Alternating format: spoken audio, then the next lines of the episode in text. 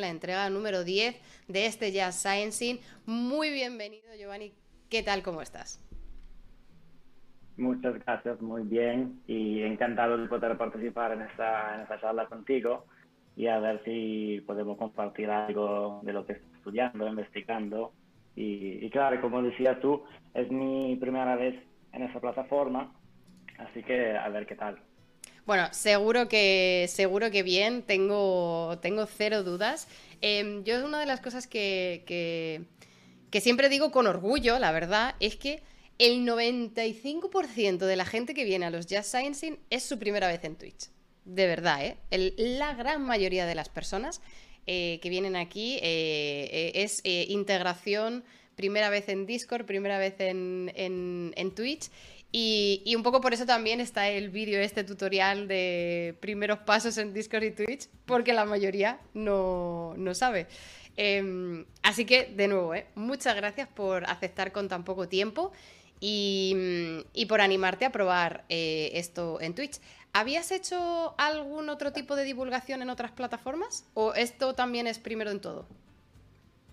No, bueno, había hecho divulgación, pero en vivo. Uh, online es la primera vez.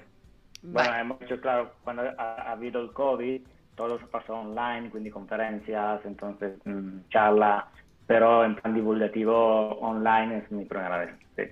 Oye, pues eh, pues, pues, pues guay, me, me, me, me, da como cierto, cierto honor, ¿no? Tener aquí a gente por primera vez divulgando en, en online y en Twitch. En Twitch, como ya te digo, hay mucha, mucha gente que, que, prueba por primera vez aquí. Pero sí que es verdad que muchas de ellas, eh, muchas de estas personas ya han divulgado online, ya han hecho eh, o en YouTube o en algunas entrevistas o en podcast y tal. Eh, que, que, es muy diferente al, al, presencial. Ya te preguntaré cuando acabemos la charla a ver qué, cuáles son tus impresiones. Pero, pero vale. me alegro, ¿eh? me alegro de verdad que, que estés aquí. Eh, bueno, tú, eh, para dar un poco de contexto también a la gente. Eh, uy, espérate, espérate, tengo un mensaje para ti. Una persona, la, una de estas personas, Geura CB, que no sé qué, no sé qué ni qué es, pero dice un abrazo de parte de Carla, Alex, Lau y Mía, que no sé quién es. Eh, estamos aquí contigo. No sé si tú sabes quién. Sí, sí, quién son. Mi, algunos de mis compañeros de trabajo. Ah, bueno, ah, bueno. Oye, pues un besito sí, y un abrazo sí. para los compis de trabajo, eh, que, que, obviamente eh, muy bienvenidos a, a todos. Eh, eso, que... Sí, perdón, de hecho... Sí. Di, di, no, son compañeros de trabajo y seguramente algo que voy a mostrar será, uh, será algo que he hecho con ellos. En particular, Eura es la técnica del laboratorio del IMBL y hemos trabajado juntos en muchas cosas, así que mucho de la biología que iremos hablando es algo que, que he hecho con ella. Ah, Así que... ojo, ojo, cuidado, ¿eh? Oye, eh, Eura has dicho que se llama, ¿verdad? Que, que... Sí, sí, sí. Perfecto. Oye, pues un saludito. Fíjate, ¿eh? El, los coautores, eh, aquí los tienes en, el, en, la audiencia, me gusta, me gusta. Eh, bienvenidos, bienvenidos. Lo que, mm, lo que estaba diciendo es que tú me contactaste eh, también con, con ese tweet que puse eh, en, en enero. Eh, que, que, donde pedía investigadores ¿no? y, de prácticamente de cualquier rama. Y, mm, y, tú me contactaste también un poco diciendo, oye, mira, no sé si esto te interesa porque a lo mejor es un tema un poco alejado, ¿no? Pero, pero si te interesa, podría hablar de esto. Y no recuerdo exactamente cuál fue mi respuesta, pero básicamente debió de ser de mate, sí, que no sé, o algo así. O sea, tampoco me lo, me lo planteé mucho porque obviamente la carrera de biología se estudian mates, ¿no? Eh, digamos también durante todo el bachiller científico tienes un, una base de mates, pero, pero la realidad ¿no? De, de, lo que tú estudias y luego la realidad es que acabas aplicando unas mates muy concretas, unas mates de que es básicamente unas, unas estadísticas eh, de modelos que estás utilizando día a día eh, y, pocas cosas más. En realidad, la aplicación en, en mi investigación de matemáticas es muy limitada. Y, y, además, una de las cosas que a mí me pasa con las mates, supongo que a mucha gente, es que si yo utilizo un modelo estadístico un modelo de análisis o un modelo matemático durante un mes, lo acabo dominando y comprendiendo, y si luego me tiro tres meses sin usarlo, es como si fuera chino. O sea, se convierte en chino para mí. Em, tú, eh, cuéntanos un poco de qué, haces, qué estudiaste, en qué te formaste y cómo acabaste eh, en el mundo de las mates. bueno, mi trayectoria ha sido bastante mm, todo el contrario que lineal, mm, decimos, porque yo empecé a estudiar, bueno, yo soy italiano, creo lo habéis notado, sí. y estudié lo que se llamaba o se llama todavía eh, matemáticas uh, aplicada en una facultad de ingeniería en Torino. Y, estudié matemática y lo que estudié era, bueno, se llamaba matemática aplicada, pero era más bien bastante pura. Uh, fue uh, bachelor y master estudiando teorema, demostraciones, teorema, todo muy abstracto.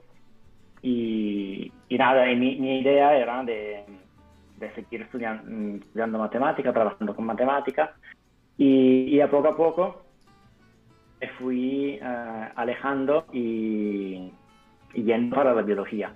Y esto fue, antes me fui a trabajar en, en, un laboratorio de, de computer science, de, informática, y porque vi, mm, básicamente me impresionó, cuando estaba preparando mi, mi tesis de máster, eh, tenía que elegir un sitio donde ir a hacer mi, mi tesis y me impresionó el, eh, un video y, una charla que dio un profesor que vino a mi, eh, a mi universidad. si quieres te muestro, que eso es, siempre me, me, encanta mostrarlo. Sí. A ver si, si, si, puedo compartir. Ah, mm, mm, okay. Yo estoy ready cuando tú me... Ah, vale, ya lo veo. Sí, Y, y nos enseñó ese video, mira. Mm, a ver si sale.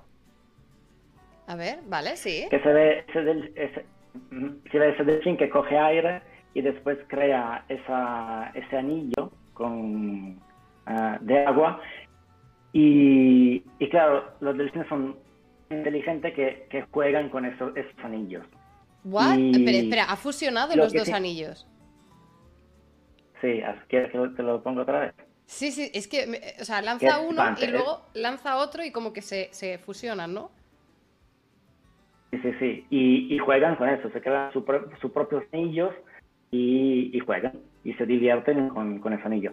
Y lo que, que es interesante es que tú ves, esos anillos no duran para siempre, se, se disolven en el agua. Sí. Entonces, eh, ese profesor, que de hecho se llama Kumutsakos, eh, de Zurich, nos enseñó ese video y dijo, nosotros con modelos computacionales podemos reproducir este anillo y estudiarlo. Y, entonces entender por qué empieza así, por qué se, después de un rato eh, viaja en el agua, se, se rompe y,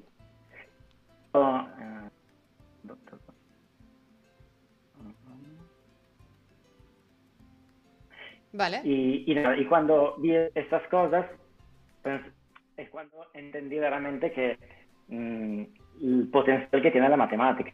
Y, dije, por mucho que, que, me gustaba la matemática pura, todo lo que es abstracto, pensé, yo quiero hacer algo con la matemática, por ejemplo, cómo explicar estos fenómenos que, que tú ves, parecen tan simples, los, los delfines jugando, y, se pueden explicar como de lo matemático. Ahora no, quiero ir en el detalle de...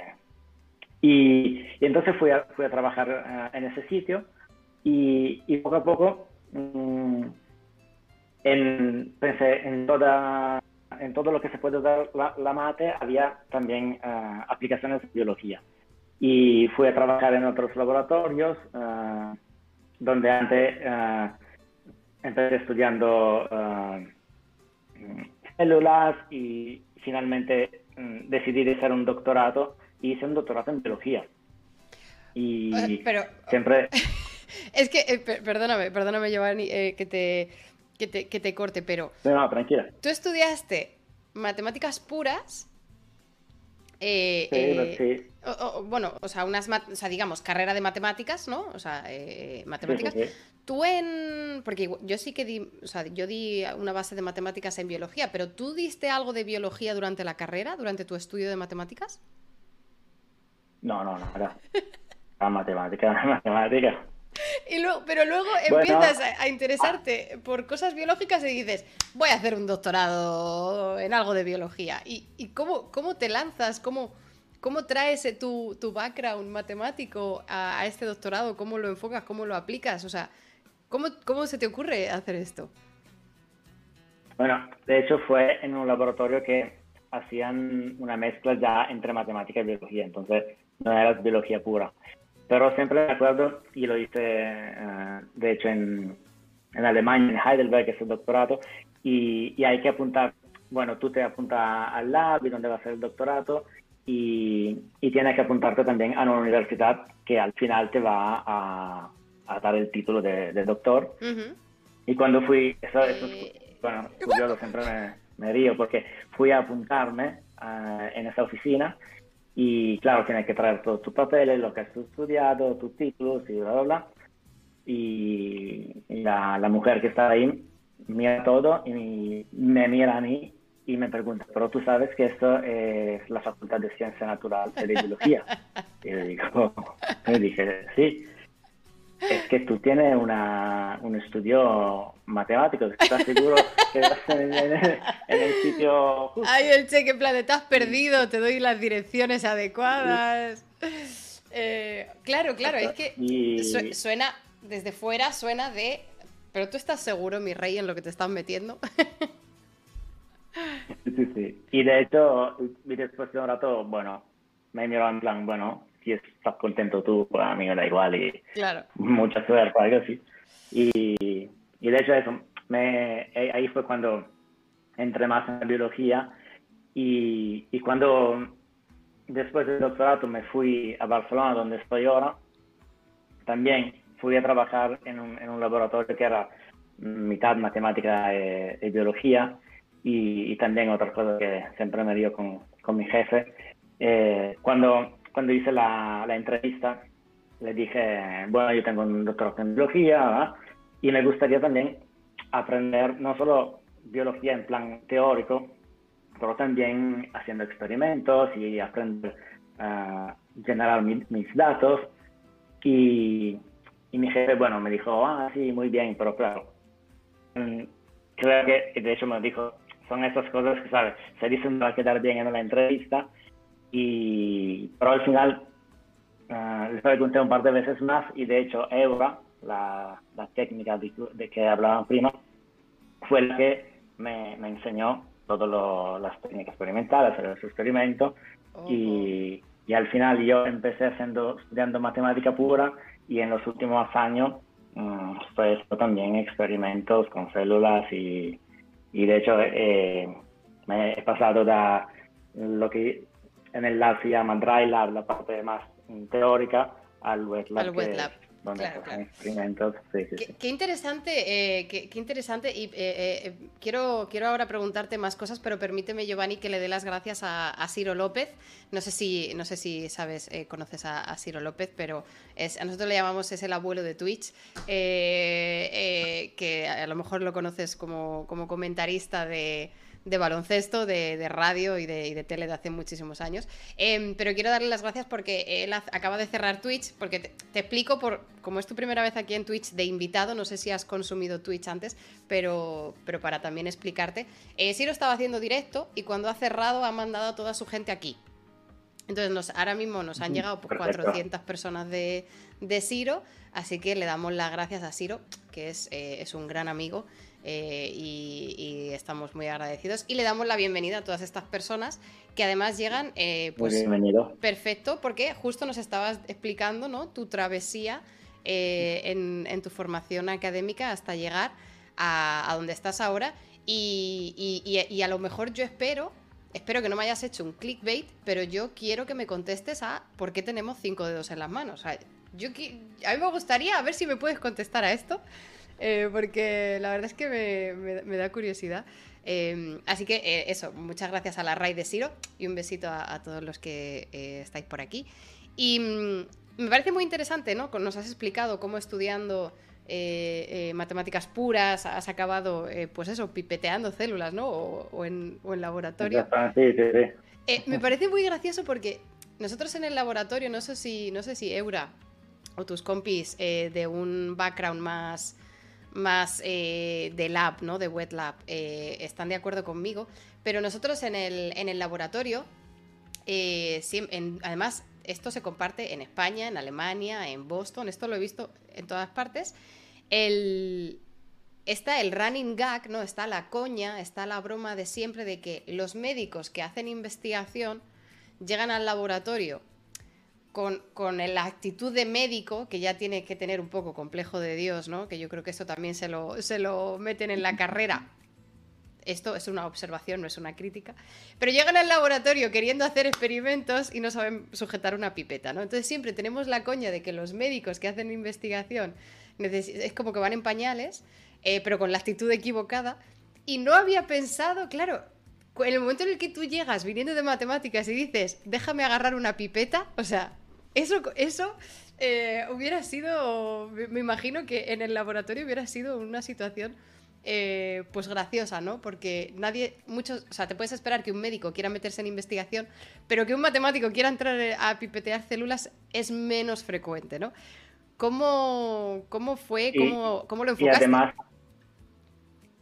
y, y fue más, más complicado de, de que parece, porque tú dices, bueno, y en el laboratorio dejamos la pipeta, y yo pues, bueno, tengo que aprender cómo ponerme los guantes. Eh, empezando desde los básicos. De hecho, claro. me acuerdo primera vez, me... sí, sí, sí, es como mm, el básico básico. Claro, porque los médicos al menos guantes sí saben ponerse, claro. Exacto. Y, y la primera vez que empecé a hacer algo, me estaban explicando, bueno, se ponen los guantes, cogemos esto y hacemos esto y ya estaban como 10 pasos más adelante y me miran y yo estoy todavía ahí intentando poner los guantes, no, espera, espera, que aquí todavía tengo problemas con, con la base. Oye, claro, es que... Eh, eso es, eso es, muy, muy gracioso. Mira, y Lantor dice, me pasó lo del médico llegando al lab, destruir la primera pipeta que usé. Claro, pero...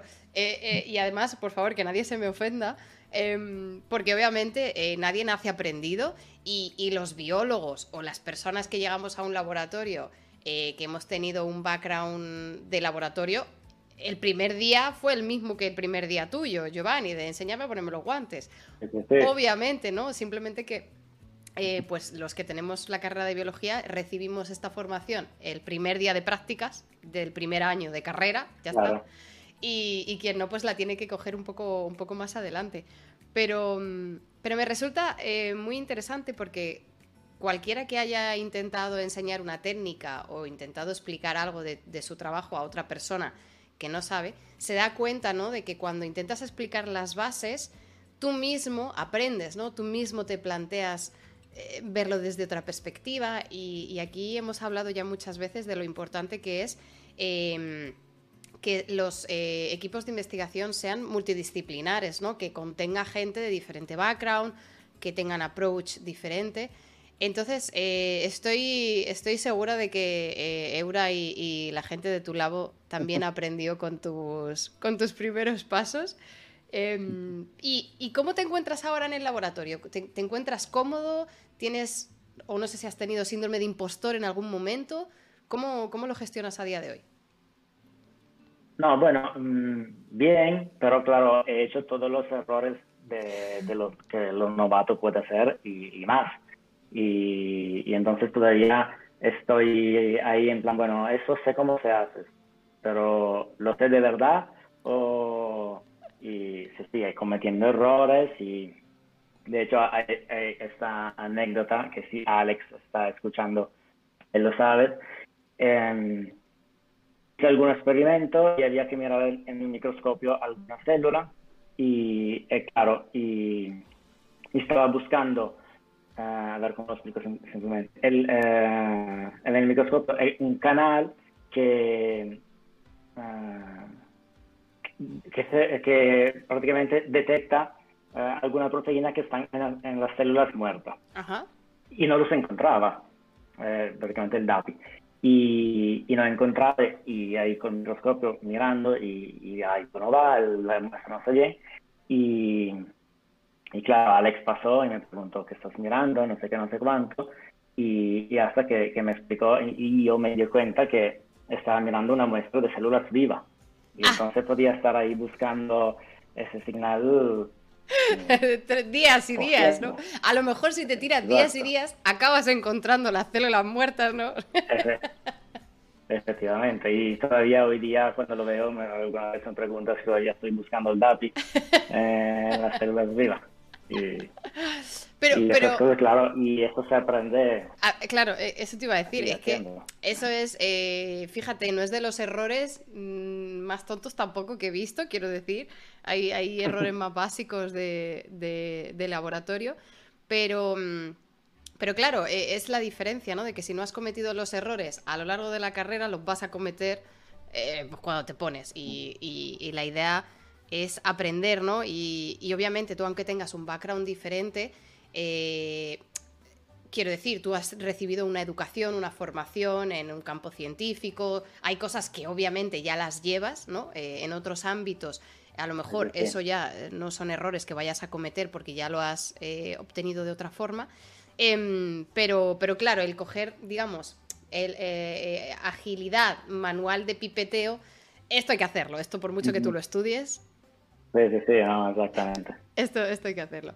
Oye, pues me gusta, me gusta. Em, te iba a hacer la primera pregunta que le hago a todas las personas, pero más o menos ya nos has explicado que la primera pregunta es ¿por qué tenemos que creernos lo que nos vayas a explicar de las matemáticas y la biología? Pero vamos, habiendo hecho, habiendo estudiado matemáticas y habiendo eh, metido a la cabeza en un laboratorio de biología, literal, eres el perfil casi perfecto para explicarnos esto, ¿no? Traes la teoría aplicada a los experimentos que tú mismo haces. Eh, ¿Qué andas investigando ahora o qué andas haciendo ahora? De hecho, perdona que te interrumpa, la, claro, una de las ideas que, bueno, no, solo, no solo en nuestro lab, pero muchos labs quieren hacer es de mezclar matemática y biología. Y, y si tú llevas estas dos cosas muy separadas, es complicado entender también. Si yo hago solo la parte teórica, no sé lo difícil que es obtener los datos, los experimentos, lo que puede fallar, lo que no puede fallar. Y entonces, claro, uno se espera, bueno, yo necesito hacer ese modelo y quiero eso, esos tipos de experimento. Y cuando tú pruebas mm, con tu propia mano hacerlo, empiezas a ver, claro, eso no sale siempre así, eso hay algún problema que no se puede hacer, no puede tener un time point. Y entonces aprende más la, cómo, cómo las dos cosas se, pueden fusionar. Claro, porque a lo mejor en teoría tú dices, mira, esto te lo hago, te desarrollo un modelo, la burbuja se hace así, así, así, lo confirmas así, así. Luego llegas al labo a hacer la burbuja y dices, no me sale la burbuja. Eh, Efectivamente. Claro, eh, claro, entiendo, entiendo. Y, y al ver un poco esa parte biológica de Wet Lab, esa parte de eh, también eh, qué herramientas eh, tienes a tu disposición, qué cosas puedes hacer, qué cosas no puedes hacer, cómo evalúas el readout, ¿no? Cómo evalúas el resultado para ver si es positivo o negativo. Todas esas herramientas condicionan tu, tu, experimento, ¿no? O, tu, o, el planteamiento que quieres hacer. O simplemente el, el mero hecho de cuánto tiempo necesita para obtener el resultado de un experimento. Un modelo, si al final lo, lo, haces en un computador y si tiene un modelo bien hecho con un buen computador, es bastante inmediato. Pero un experimento no puede decir, bueno, necesito estos datos para mañana. Porque hay que tener en cuenta que, claro, si tú tienes que mm, ya simplemente organizar, bueno, tengo que reservar el microscopio, reservar estas cosas, que todo encaja, que los planetas se alineen eh, y, todo salga bien. Y con suerte, a lo mejor en dos semanas tengo algo que puedo usar para mi modelo.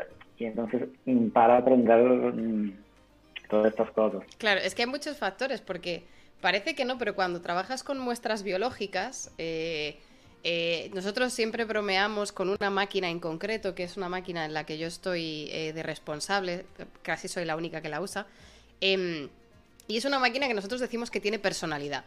Porque de verdad es que hay veces que si no le sale de los cojones medir lo que quiere medir, es que, es que no hay manera. Y eso le juntas que algunas máquinas son un poco triquis y que utilizas a lo mejor un componente biológico como células, que a veces están felices, a veces están tristes, y tú no sabes por qué, si siempre lo haces todo igual.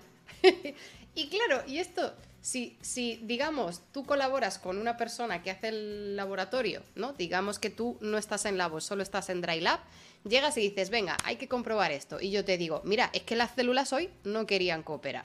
Y tú, seguramente, muy normal, dirías, ¿qué me estás contando? O sea, no tiene sentido. Pero cuando te pones a hacerlo te das cuenta de que a veces es así. Sí, sí, sí. Es, es, es eh, y, también, y también los timings, cuando tú haces un, un, modelo, trabaja teóricamente con la teoría, llega una hora concreta que quiere irte, pues apaga el ordenador o lo deja eh, haciendo simulaciones y te va.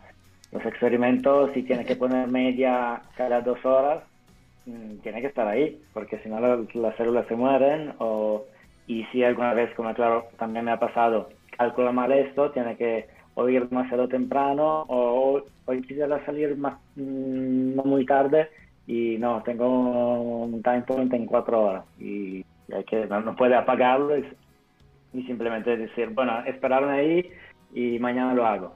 Claro. Así que sí.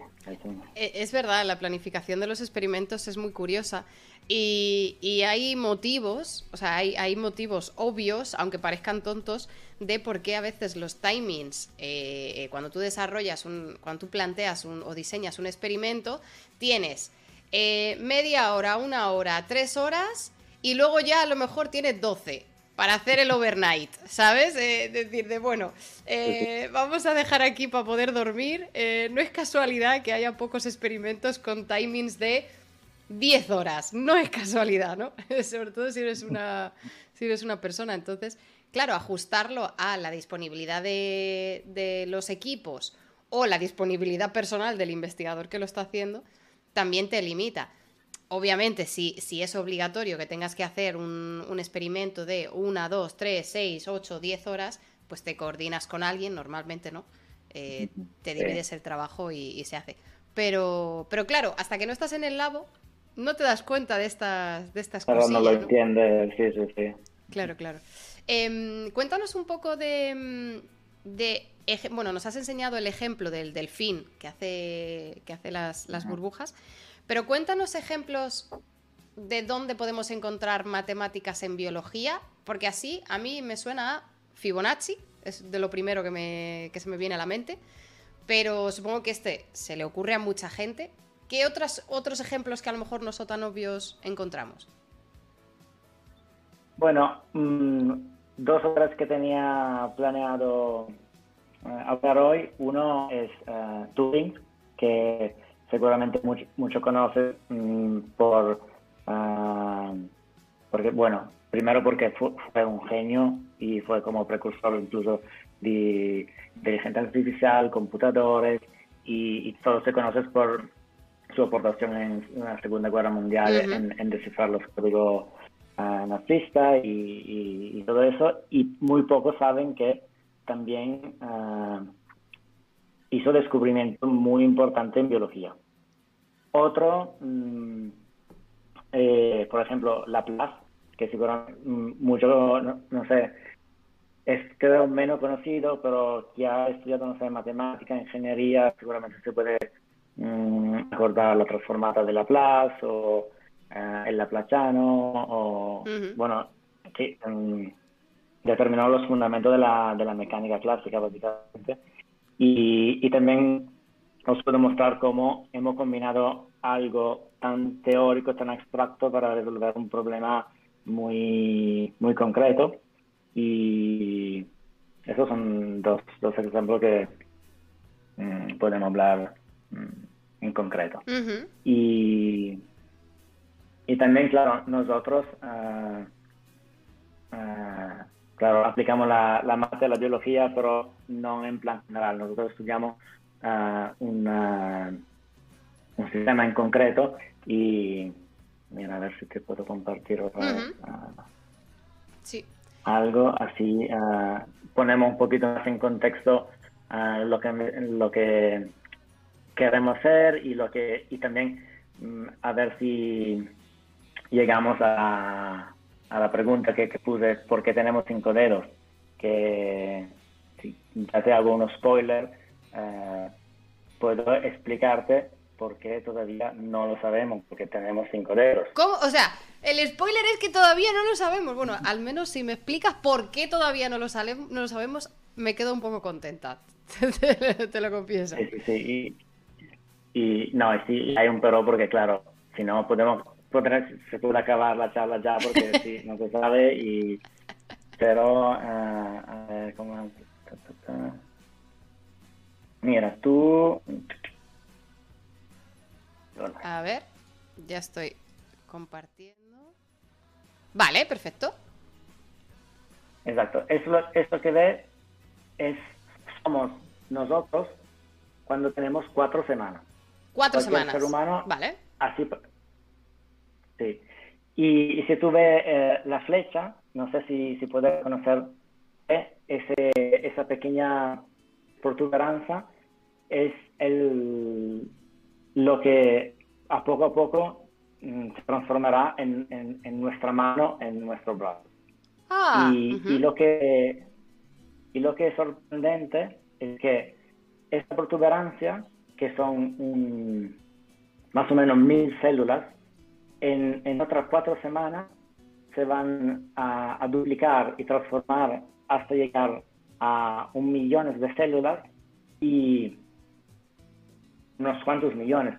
Lo que es más sorprendente es que estas células se organizan, se cambian y de forma hasta crear una pequeñísima versión de nuestros brazos y nuestra mano que mm, es lo que cuando nacemos tenemos y lo que es sorprendente es, uh, es eso células que parecen que son todas iguales deciden de, de cambiar forma de transformarse y mm, dar, dar forma a nuestra mano y claro, y si, si se pudiera entender a fondo uh, el por qué y el cómo, uh, claro, se, eso habría, se, un mundo y se podrían entender y a lo mejor curar enfermedades como cáncer, uh, Alzheimer.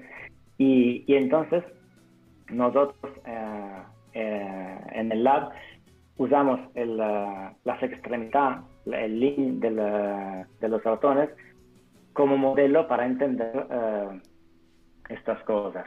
Y algo que todavía más, eh, más impresionante es que tú uh, mira esa imagen, al principio es una bola de células que tiene una forma, no tiene ni dedo ni nada. Y poco a poco, claro, va creciendo, se van diferenciando y lo que ve en el medio, en, en blue, es la expresión de un gene, que en particular se llama SOX9, SOX9, y, y, es un gene que es el, el, precursor de los dígitos. Básicamente, donde ese gene se expresa, es donde los dígitos eh, se van a formar. Y, y, lo que es impresionante es que hasta uh, antes que se formen los dígitos, el, uh, nuestra mano es, es una pala. Y, en, un, momento muy determinado y muy, muy concreto, las células que están entre los dígitos deciden autónomamente de morir, se suicidan para crear lo que tenemos entre los dígitos. Ah, claro, o sea, el, esto es...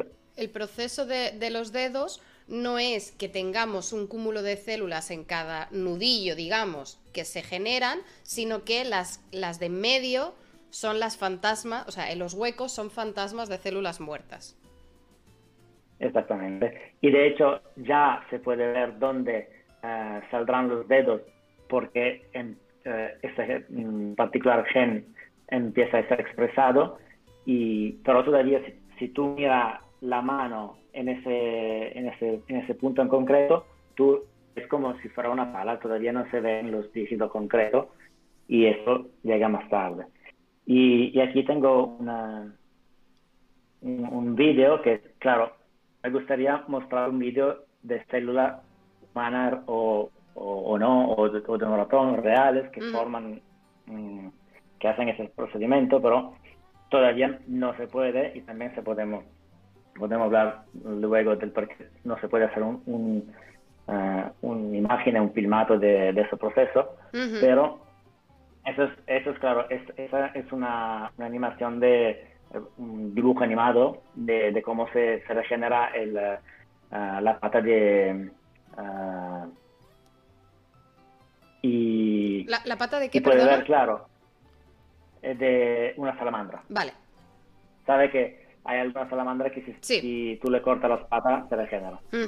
y, y, han hecho como una animación y lo que tú ves es que las células se coordinan, se, se coordinan y son todas la misma, pero algunas veces, claro, yo me, me, me cambio y me porque me voy a convertirme en lo que es huesos. Yo en lo que es uh, tejido, vaso sanguíneo, y, es impresionante cómo mm, es como un baile, pero sin coreógrafo, cada una uh, se, se, transforma y, y da, da, vida a, a, ese dispositivo que tenemos que seguramente es mucho más uh, complejo poder... Sí, sí, te, te, he cambiado. Es, eh, pero... es mucho más complejo que todo lo que ha sido inventado, por ejemplo. Y entonces, eh, nosotros, eh, bueno, yo trabajo entre, entre dos, eh, dos laboratorios, el, lo que se llama IMBL, el laboratorio de biología molecular, donde hago la parte más experimental, y lo otro que es el Centro de Recerca Matemática, que es donde hago la parte, la, la parte teórica.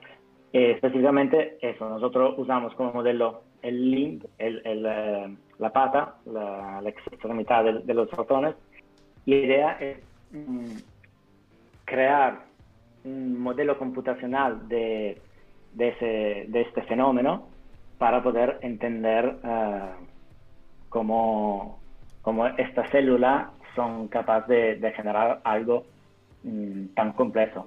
Mm, quiero decir, se, se empieza de algo tan simple como un, grupo de células y al final tienes una mano que tiene huesos, tiene uh, vaso sanguíneo, tejido y es algo uh, súper complejo. Y, y, eso, y la idea es usar experimentos y, y modelo para crear ese, ese modelo. Y cada día acercarnos a un día poder entender por qué. tenemos cinco, cinco, dedos.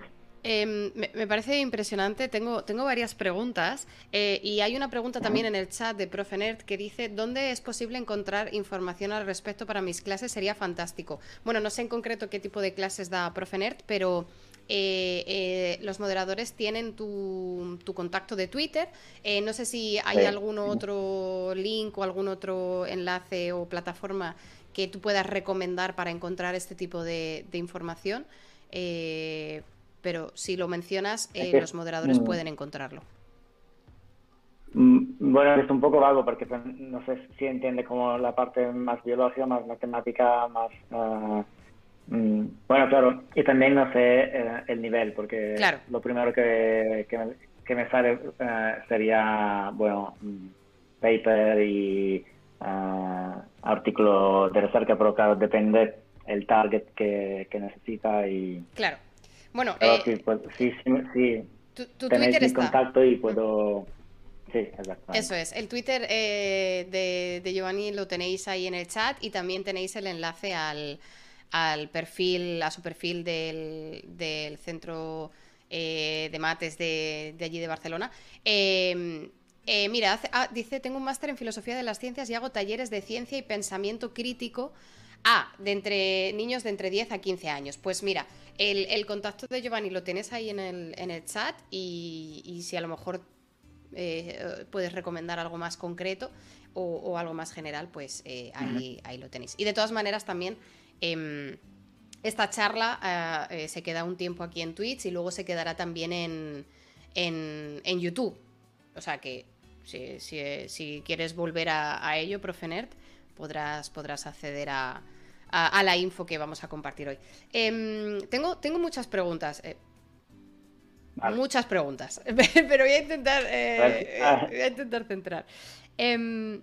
A ver si, puedo contestarte. Seguro, seguro, seguro, seguro. Em, la primera pregunta a lo mejor es un poco obvia, ¿vale? O a lo mejor es un poco eh, desubicada, pero ¿por qué intentar responder a esta pregunta con un modelo matemático? Y te, o sea, te, doy, te, explico por qué. El proceso de que células, que un conjunto de células se acaben diferenciando en diferentes, em, estos son procesos que ocurren en nuestro cuerpo, tanto en estadios del desarrollo como en, en, estadio adulto, ¿no? que también tienes una célula que acaba, eh, es célula madre, entre comillas, y acaba diferenciándose en una célula madura. Y esto está condicionando, condicionado por el ambiente, ¿no? Por el microambiente del órgano, del tejido, que, si tiene, está en compañía de unas células o está en compañía de otras células, o hay un ambiente inflamatorio o no. Digamos que estos son parámetros que nosotros en la maduración de células eh, conocemos, en unos, en unos casos los, los sabemos perfectamente eh, al dedillo que incluso nosotros podemos generarlo artificialmente y en otros casos no está tan claro, pero la idea general está ahí. Em, entonces, claro, nunca me había planteado que quizás utilizando modelos matemáticos podrías contestar, porque no sé hasta qué punto... Claro, como no, no sé qué tipo de modelo matemático puedes eh, diseñar, no sé hasta qué punto puedes meter los parámetros del microambiente celular. ¿Por qué matemáticas? Vale. Eh, bueno, la respuesta es bastante... Bueno, no, es, muy corta. Vamos a ver. Eh, simplemente con un modelo matemático no se puede entender todo esto. Tiene que ser, claro, un conjunto de experimentos y, y, matemática, y matemática. Y claro, por tú me preguntas, si tienes los experimentos, ¿por qué, mm, necesita, ¿por qué necesita un modelo matemático? Y, y al revés. Y, y, además, claro, como nuestra mano, la, la, pata de un ratón es algo tan complejo, es también es algo que mm, no se puede, no, no puedo investigarlo, por ejemplo, yo solo. Necesitamos un, equipo de personas y, y, además, cuanto más investiga y tú piensas, bueno, ahora voy a estudiar ese caso particular, mm, por ejemplo, de cómo se genera el sistema vascular, pensando de contestar a, una pregunta, te das cuenta que surgen otras preguntas que tú no te había planteado. Después te puedo también eh, mostrar un ejemplo y, y, te se abre otro mundo. Y, a ver un segundo. Y de hecho, y, básicamente lo que, lo que se hace, si lo que hacemos, es... Ah, a ver, te comparto, o sea, te pongo imagen. Vale.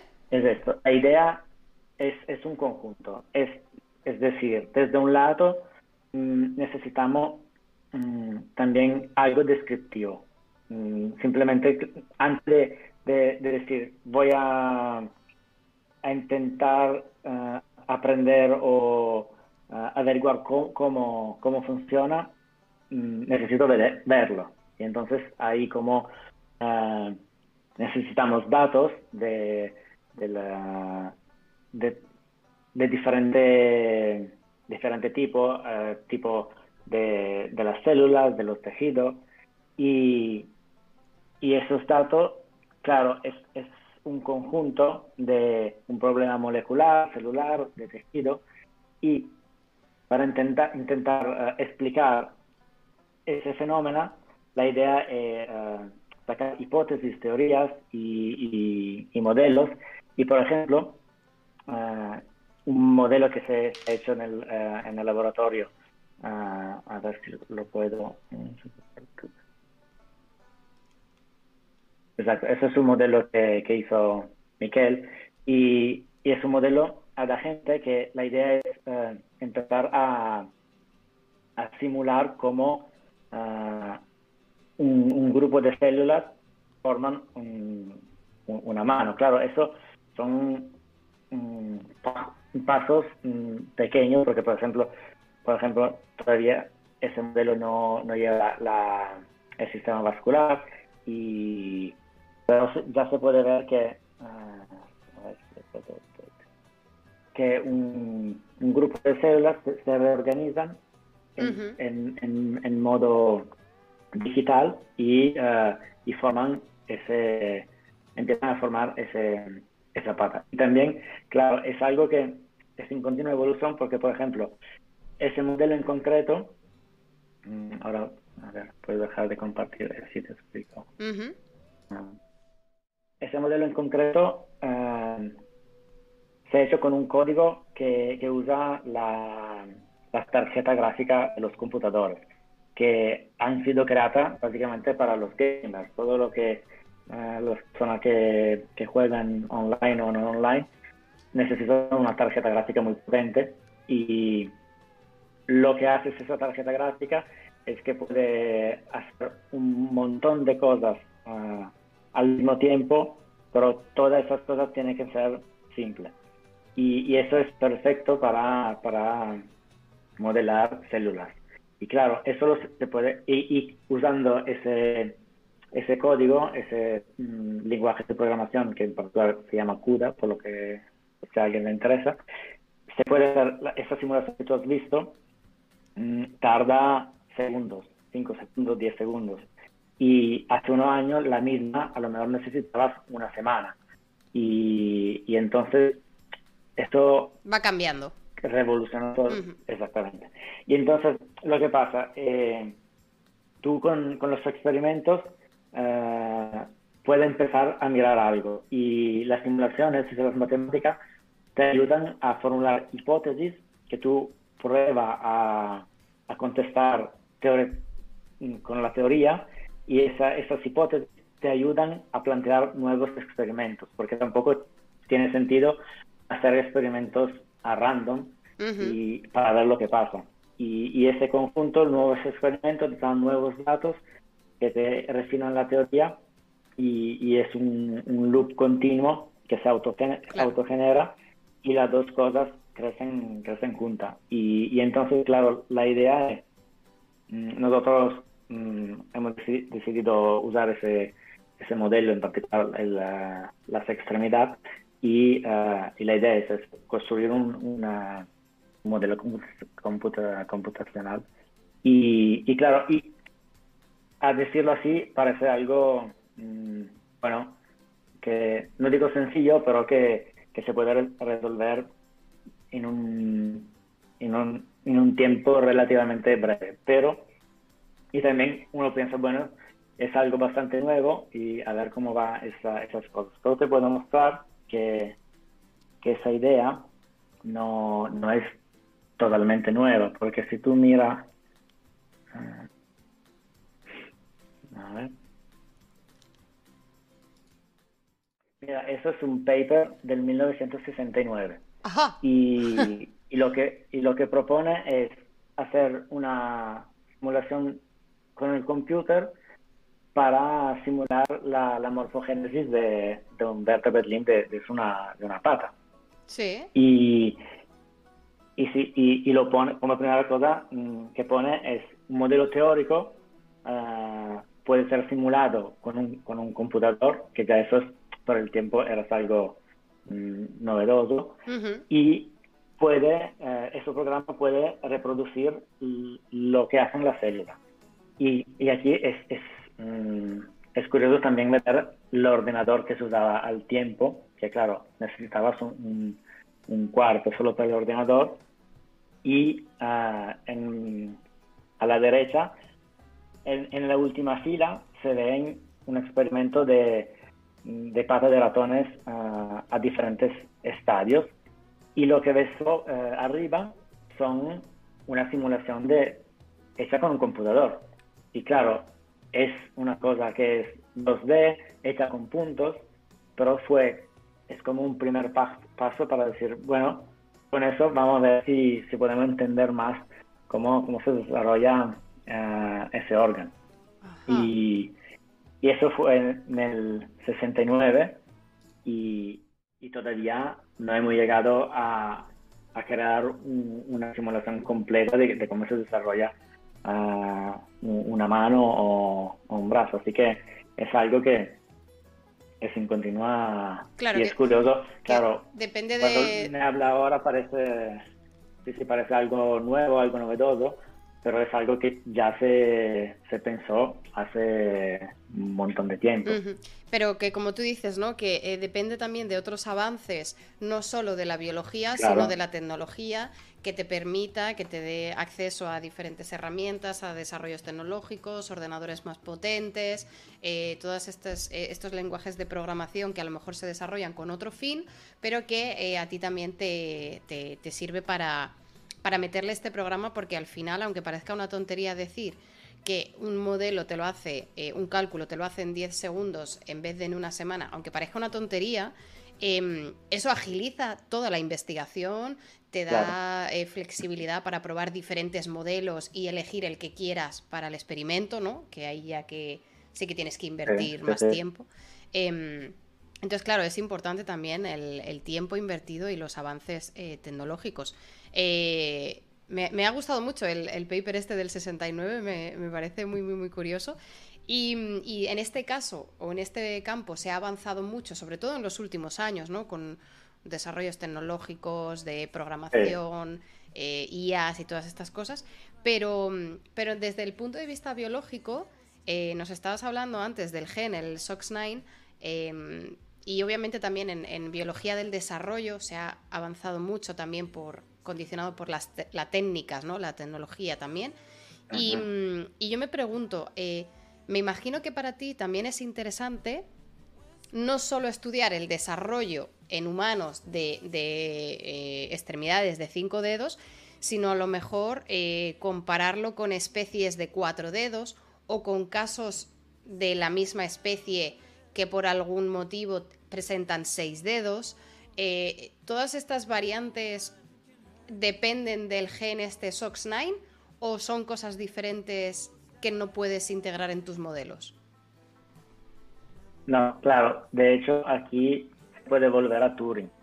Que, claro, él... Mm, ah, ah, ah, bueno, la, respuesta rápida es sí. Pero ¿por qué?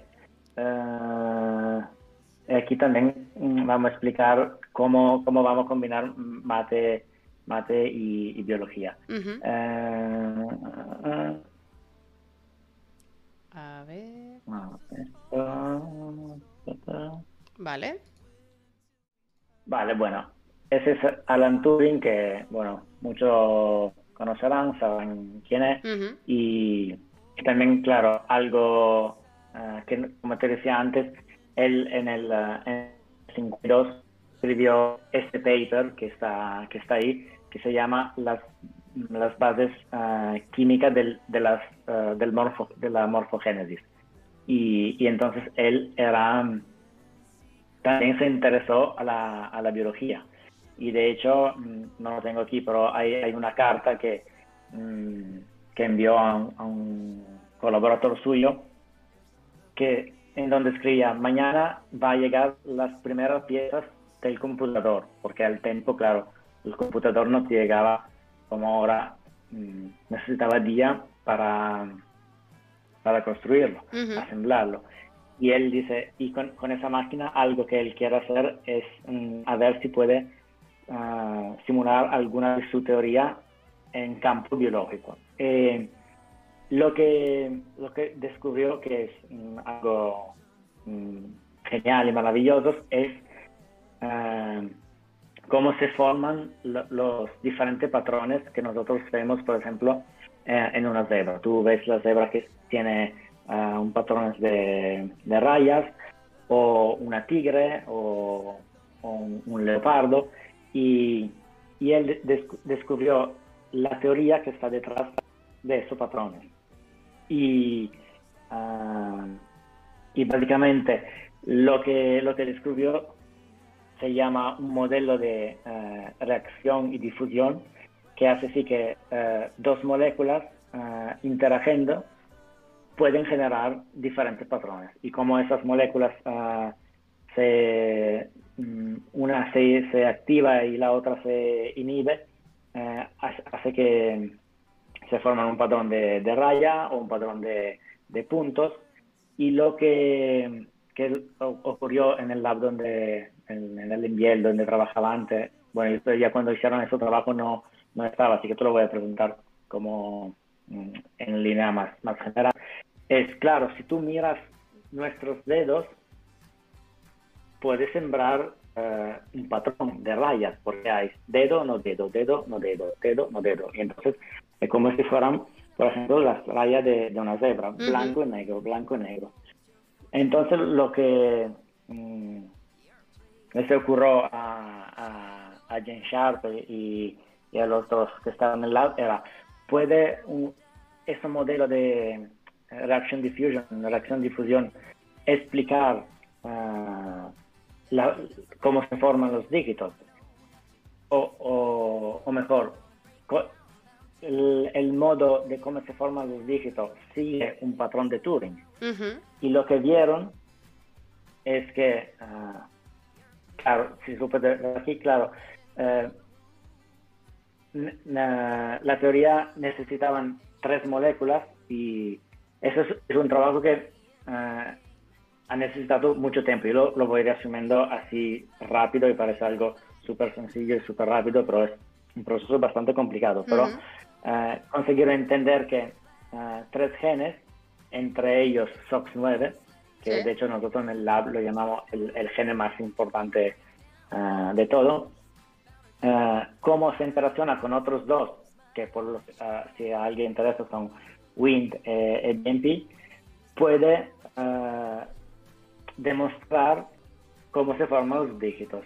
Y de hecho, si tú ves la, la, la raya que está en el medio, lo que es en rojo Básicamente eso es una simulación. Y simulas cómo ah, la interacción entre tres proteínas, estos tres genes, ah, según un modelo de Turing, forman esas rayas, que la, esas rayas es la expresión de, de SOX9. Y lo que tú ves ah, en la, al final, un experimento, son datos experimental de cómo está expresado SOX9. Y si tú miras la parte que está como dentro de, esos puntitos blancos, ah, básicamente el modelo eh, es capaz de, reproducir esas rayas. Y entonces ahí se, descubrió que el patrón que, forma nuestros dedos, dedos sigue un patrón de Turing. Entonces Turing, entre otras cosas, también mm, sin saberlo, entendió cómo, cómo se crea, cómo se expresa, por ejemplo, el gene SOX9 para formar los, los dígitos. Y también aquí te muestro, así que siempre chulo ver algún vídeo, eso claro en dos veces. Hay, aquí hay diferentes genes, uh, eso es, claro, es, un, es una simulación y se ve que uh, poco a poco se va expresando SOX9, mm, que es mm, según el patrón de Turing, y eso se vio que, mm, que seguía los, los datos experimentales. Y, claro, lo que me decías tú es claro, mm, ¿cómo puede ayudarnos ese modelo? Porque al final, si el modelo solo reproduce algo que se ve, tampoco, tampoco es, mm, bueno, es algo interesante, pero bueno, para reproducir algo que ya sé que es, no me, no me, no me eh, no me aporta nada, nada nuevo. Y, lo que vieron, eh, es decir, claro, algo más mm, muy frecuente es lo que se llama el, el polidactismo, gente que tiene seis dedos, por ejemplo. De hecho, ah, creo que uno de cada 500 personas tiene seis dedos. ¿Uno de cada 500? Y sí, es algo súper super común. Podría equivocarme, pero es más o menos el orden 1 cada 500. Y, y la idea fue, ¿puede ese modelo, eh, usando esas ecuaciones de Turing, ese patrón de Turing, eh, predecir ese, eh, esta polidactilidad? y, y, lo que se vio, no tengo aquí los experimentos, pero está publicado, puedo pasar el, el link del paper, es que cambiando algunos parámetros de cómo interacciona SOX9, SOX9 con, con, los otros genes, eh, puede formar cinco, cinco, rayas o puede formar mm, seis rayas, siete rayas.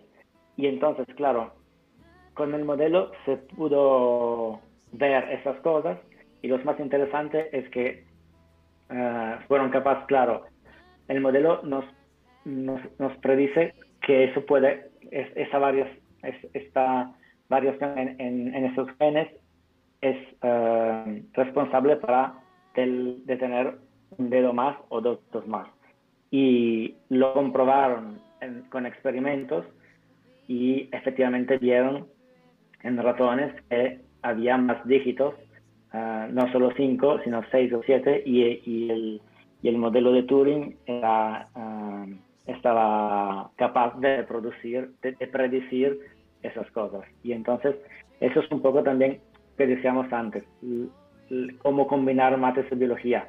Ese modelo predices algo y dice, eso puede ser explicado así, y tú lo compruebas en experimentos, que algunas veces no, pero en esos casos Ah, vieron que, ah, que, un modelo de Turing puede explicar las formaciones de los dígitos. Mm, ya después decir por qué 5, eso ya... Claro, eh, eh, eh, claro. es que eso, eso, es lo que te iba a decir. si este modelo de Turing de patrones alternos, ¿no? que puede generar rayas en las cebras o generar dedos en, humanos o en muchas otras especies, eh, ok, vale, tenemos el modelo que confirma que esto se puede replicar, que además también explica que haya seis dígitos o cuatro dígitos o tal, o sea, digamos, ¿no? Eh, con este modelo también acepta más o menos dígitos. ¿Por qué nos hemos quedado con cinco? Eh, pues esa, esa, es la pregunta, pero... Pero claro, a mí, aquí a mí se me ocurren un montón de, ideas en el experimento que nos has enseñado con SOX9, WANT y, el otro que BIM, BIM6, no, me acuerdo.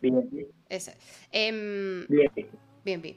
Eh, con, este modelo se me ocurre, pues claro, se me ocurren un montón de experimentos donde generas una línea de ratón, un knockout o un knock-in, donde le pones variaciones genéticas en esos en esas tres, por ejemplo, eh, y ver qué, efecto tiene.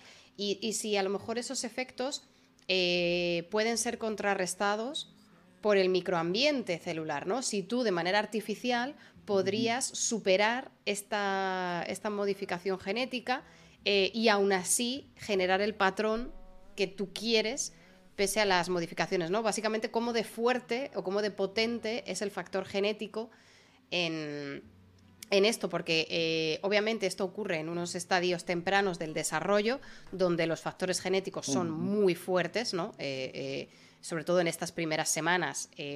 también tienes factores ambientales, ¿no? De, durante el embarazo, esto también obviamente se ha visto, ¿no? Tabaco, alcohol, tienes algunos factores muy importantes. Pero, pero es muy genético, ¿no? En, en estos primeros estadios.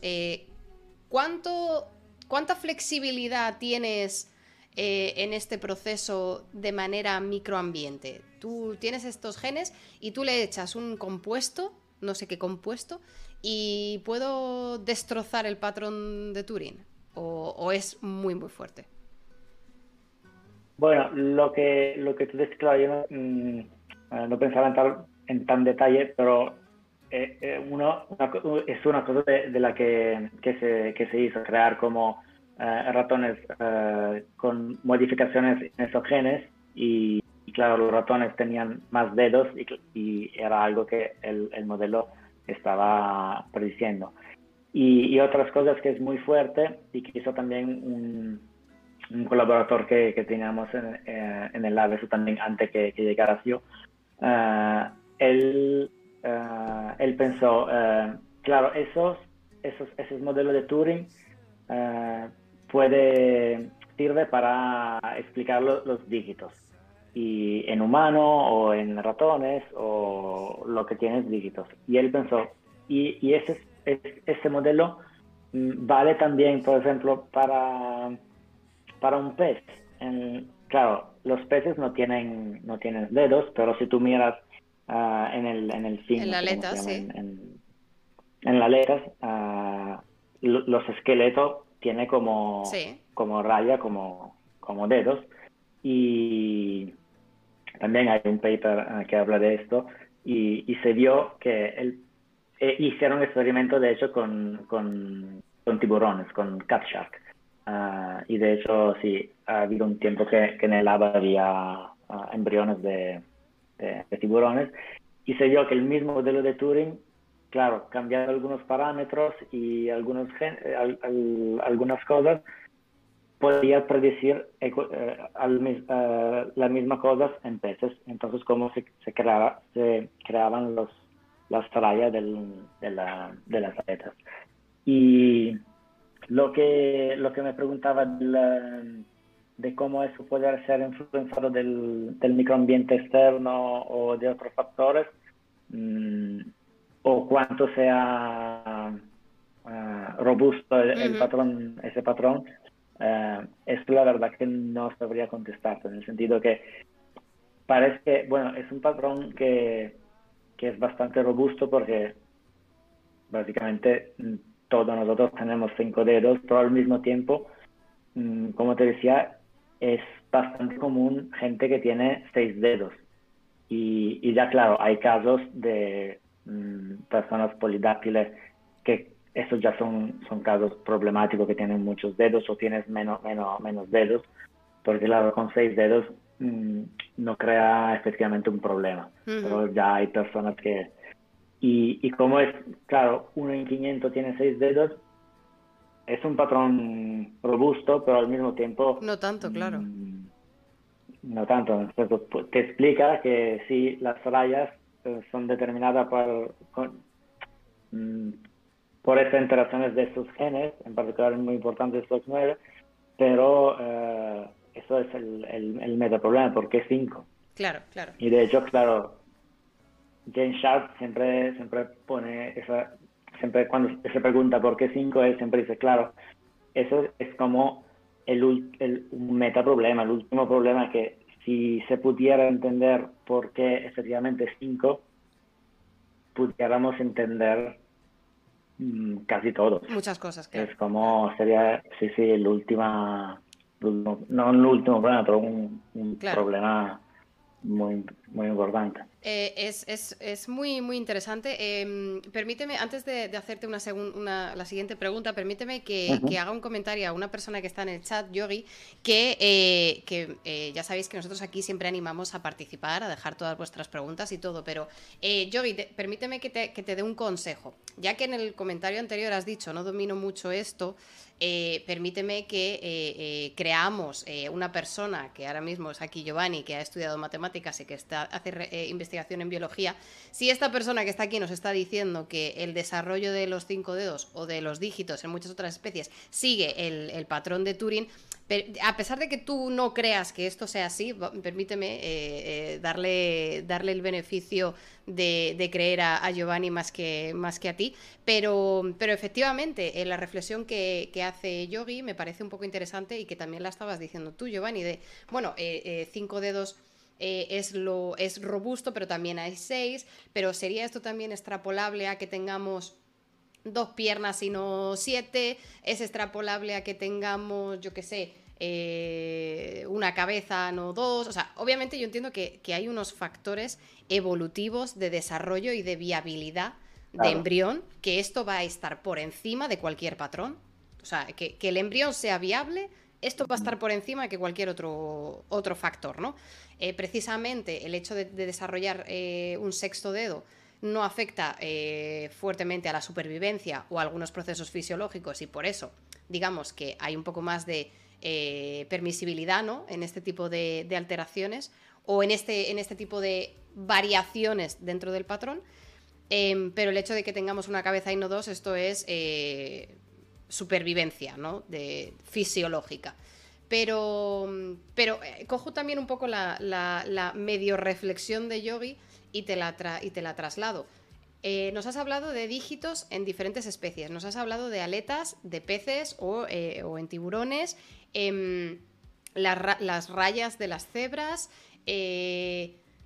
yo qué sé, eh, se me ocurren muchos otros ejemplos, pero no solo en animales, eh, también ocurre esto en, plantas o en, otros reinos de seres vivos. Bueno, mm, una cosa que mm, me, me decir es que también es diferente decir uh, ese proceso de dígito sigue un patrón de Turing a decir uh, los dígitos están formados por un patrón de Turing. No es que el patrón de Turing hace que se forman los dígitos que sean 5 o que sean 6. Eso dice, ese modelo lo puede explicar, lo puede replicar. Eso no, como decías tú, el tema de que hemos llegado a 5 dígitos ha mucho más que ver con, la evolución, igual del, del por qué tenemos el pulgar oponible. Eso es un tema evolutivo y, eso es lo que digo. Hay algunas fórmulas matemáticas, algunas teorías que lo explican y lo, lo pueden reproducir, pero eso no explican necesariamente el por qué está llegado a, ese patrón o a, ese, esas cosas.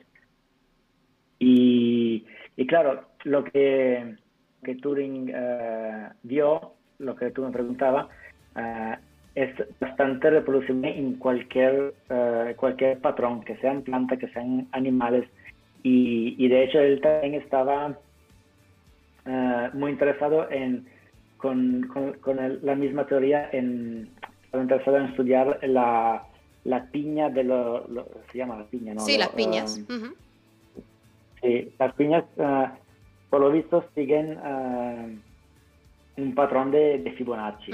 Eh, eso eh, estoy hablando así, uh, remembrando y puedo decir algo que no sea totalmente correcto, pero mm, algo que Turing también estaba interesado era cómo ese patrón se puede crear con sus teorías y, y entonces entre muchas cosas incluso interesado en plantas y, y sí, todo lo que que tiene un patrón de rayas o de puntos o de rayas y puntos, uh, decimos, no, no, es que se puede explicar con, con, con Turing, se puede reproducir con una, esta Reaction Diffusion Equation um, de Turing. Y, y, claro, igual, la, las cebras tienen rayas no porque lo haya dicho Turing, probablemente también por un, por un motivo evolutivo, por cómo se camuflan con, con el ambiente.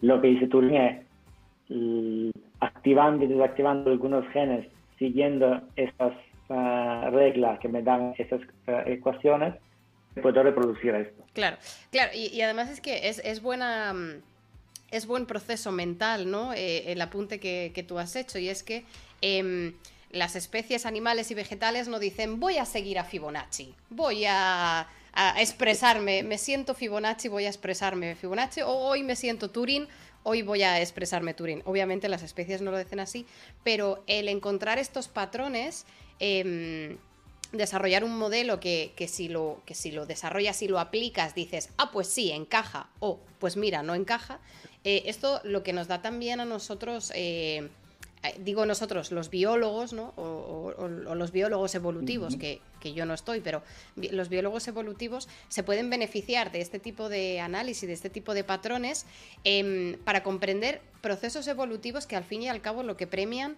eh, son la, supervivencia y la eficiencia, la economía y supervivencia, ¿no? Si un desarrollo eh, embrionario que sigue un patrón de Turing o un patrón de Fibonacci resulta que es la manera más eficiente o de gastar menos recursos para generar una estructura, pues es que ese es el porqué, pero al utilizar el modelo y, ver que se cumple en diferentes especies, puedes encontrar ¿no? Eh, eh, el motivo por el cual esto se repite en muchas especies muy distintas porque es lo más eficiente, ¿no? Eh, digamos que estas herramientas eh, sirven a los biólogos evolutivos o a los biólogos de desarrollo para, para encontrar eh, links entre especies diferentes, entre procesos de evolución eh, totalmente independientes que acaban con el mismo patrón y te preguntas por qué. Y cuando lo estudias dices, ah, pues mira, esta, esto es eficiente o esto supone tal ventaja frente a hacerlo de manera random, porque cuando tú tienes un desarrollo embrionario de manera random, la probabilidad de que algo no funcione puede ser más alta, ¿no? Si, no tienes controles internos. Entonces, eh, favorecer unos controles internos, unos patrones de desarrollo o unas secuencias repetidas, em, digamos que la ventaja de tener menos probabilidad de error es algo que te interesa como especie, ¿no? Como, como individuo. Eh, me, parece muy interesante, ¿no? esa reflexión de, darle la vuelta, ¿no? Decir, tenemos este proceso evolutivo, vamos a intentar eh, ver si lo comprendemos mejor eh, aplicando este, este modelo. Em, perdona, es que estaba reflexionando un poco con lo que con lo que estabas diciendo. Me parece muy, muy, muy, de verdad, muy interesante y muy complicado lo que tú, lo que tú em, investigas, lo, que tú estudias y, una pregunta verdaderamente difícil de contestar de por qué tenemos cinco dedos. Y corrígeme si me equivoco, pero si llega el día en el que tú llegas un día, te levantas, vas al laboratorio, vas al modelo matemático y dices, vale, ya sé por qué son cinco y no son seis, o por qué pueden ser seis pero no son doce eh, matemáticamente hablando, ¿no? En desarrollo. Y, eh, con esto, al, poder eh, responder a esta pregunta, además también voy a poder responder por qué en Alzheimer ocurre esto, por qué en enfermedades hereditarias genéticas es así. Digamos, ¿cuantísimas preguntas podrías contestar en, en biología del desarrollo y, y genética? Claro, porque, mm, porque dicho así, en plan, bueno, mm, voy a averiguar por qué tengo cinco dedos y como dices tú, consigo y bueno, tengo cinco dedos porque por ese motivo, ¿qué hago con eso? Bueno, sé por qué tengo cinco dedos y no seis, pero claro, lo importante es que lo que hace es que los dedos se generan, son las interacciones de determinados genes. Y siempre, bueno, se vuelve a, a este SOX9. Y, y, esos genes se, no solo se encuentran, por ejemplo, en, en, la, en la, formación de dígitos, de dígitos se encuentran mm, en, en, otra parte del, del, cuerpo, se encuentran en enfermedades. Y entonces, si, si tú no es tanto entender por qué tenemos cinco dedos, puedes entender cómo trabajan algunos genes. Entonces, si tú sabes algunas células, si tú sabes por qué o cómo hacen determinadas cosas, entonces puedes trasladarla a, otro, que puede ser una enfermedad, que puede ser el desarrollo de otro, de otro órgano. Igualmente, como en el arte también es algo que es más cerca de lo que investigo yo mm, personalmente, de cómo se desarrolla el sistema vascular. Y claro, tú puedes explicar, bueno, se desarrolla así y va muy bien. Pero si tú entiendes por qué el sistema, cómo algunas células, eh, las células endoteliales forman las venas, por qué o cómo se hay estas interacciones, eso también se puede trasladar, claro. Uno de los problemas más, mm, más gordos en el cáncer es todo lo que todas las metástasis. Y entonces todos los tumores lo que hacen, claro, para crecer, es atraer vaso sanguíneo para, para poder crecer. Y entonces si tú sabes mm, perfectamente el por qué, el por cómo funcionan los vasos sanguíneos, entonces también podría decir, bueno, yo sé cómo, uh, si sé perfectamente cómo se forman, puedo hacer la, uh, el revés y entonces decir, mm, controlar esta, estas metástasis o, o, también, claro, una, el, sueño último es, yo entiendo por qué algunas, desde pocas células mm, se pueden organizar, dividir, cambiar, uh, entre ellas formar una mano. El sueño último es, eh, yo tengo incidentes y pierdo una mano o un pie, lo puedo regenerar. Claro, eso es, todavía algo... Ciencia ficción. Exactamente. Mm. Pero la teoría te dice, si yo puedo entender cómo funciona, si puedo entender por qué tenemos cinco dedos, dedos también se podría llegar a, regenerar unas extremidades. Y, y eso está, claro, ahora, como dices tú, ciencia ficción, pero hasta un cierto punto, porque hay animales como la salamandra, tú le, cortas una pata o, la cola y se regenera. Y eso también es algo que muchos mm, uh, biólogos del desarrollo están estudiando, porque no solo las patas de una salamandra se regenera, pero uh, dependiendo de, de, la edad de la salamandra, se regenera del mismo tamaño. Y entonces tú piensas, ¿cómo saben las células que tienen que regenerar la mano, las patas? Y eso es ya algo mm, asombroso. ¿Y cuándo, cuando parar? Porque diferentes salamandras, diferentes edades, tú le cortas le corta una pata y se regenera del, mismo grosor, no más pequeño o más grande. Entonces, claro, ¿cómo sabes que tienes esa edad? Y eso es algo como no solo se regenera, pero se regenera correctamente. Y si tú entiendes algo tan complejo, partiendo de algo tan simple, eso puede abrir puertas a, muchas cosas. Y y también, claro, el, el tema es, claro, lo ideal sería entenderlo todo, pero en el proceso mm, de que se hace para llegar a ese metaproblema último, se van entendiendo cosas pequeñas o, ah, o incluso diferentes que pueden ya ayudar o para aprender por enfermedades o para comprender mejor cómo se forman los, los, los tejidos.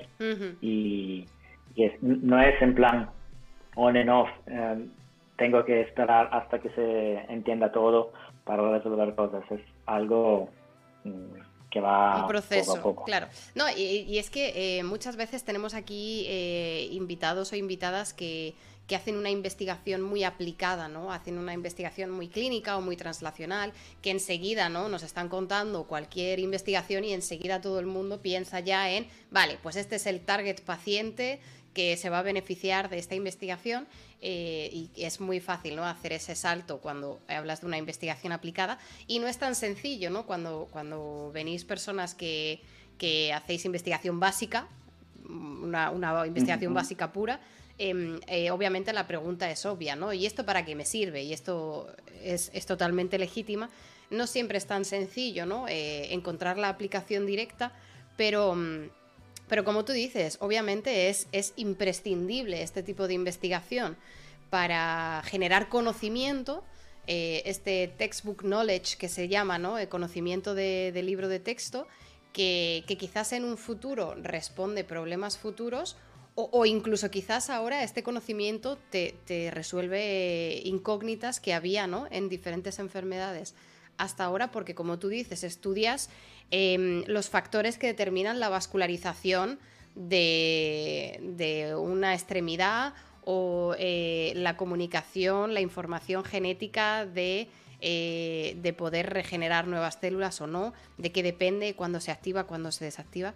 Em, y me parece claro, me parece vital, ¿no? Este tipo de investigación, eh, aunque no tenga una aplicación inmediata o aunque no tenga una aplicación obvia, eh, que, generéis conocimiento, porque a saber, SOX9, en qué otra enfermedad está liándola, ¿no? Y no lo sabemos. Eh, ¿tú, sabes si este gen, cuando se vuelve loco, existen organismos que no tienen, que son knockouts de este gen?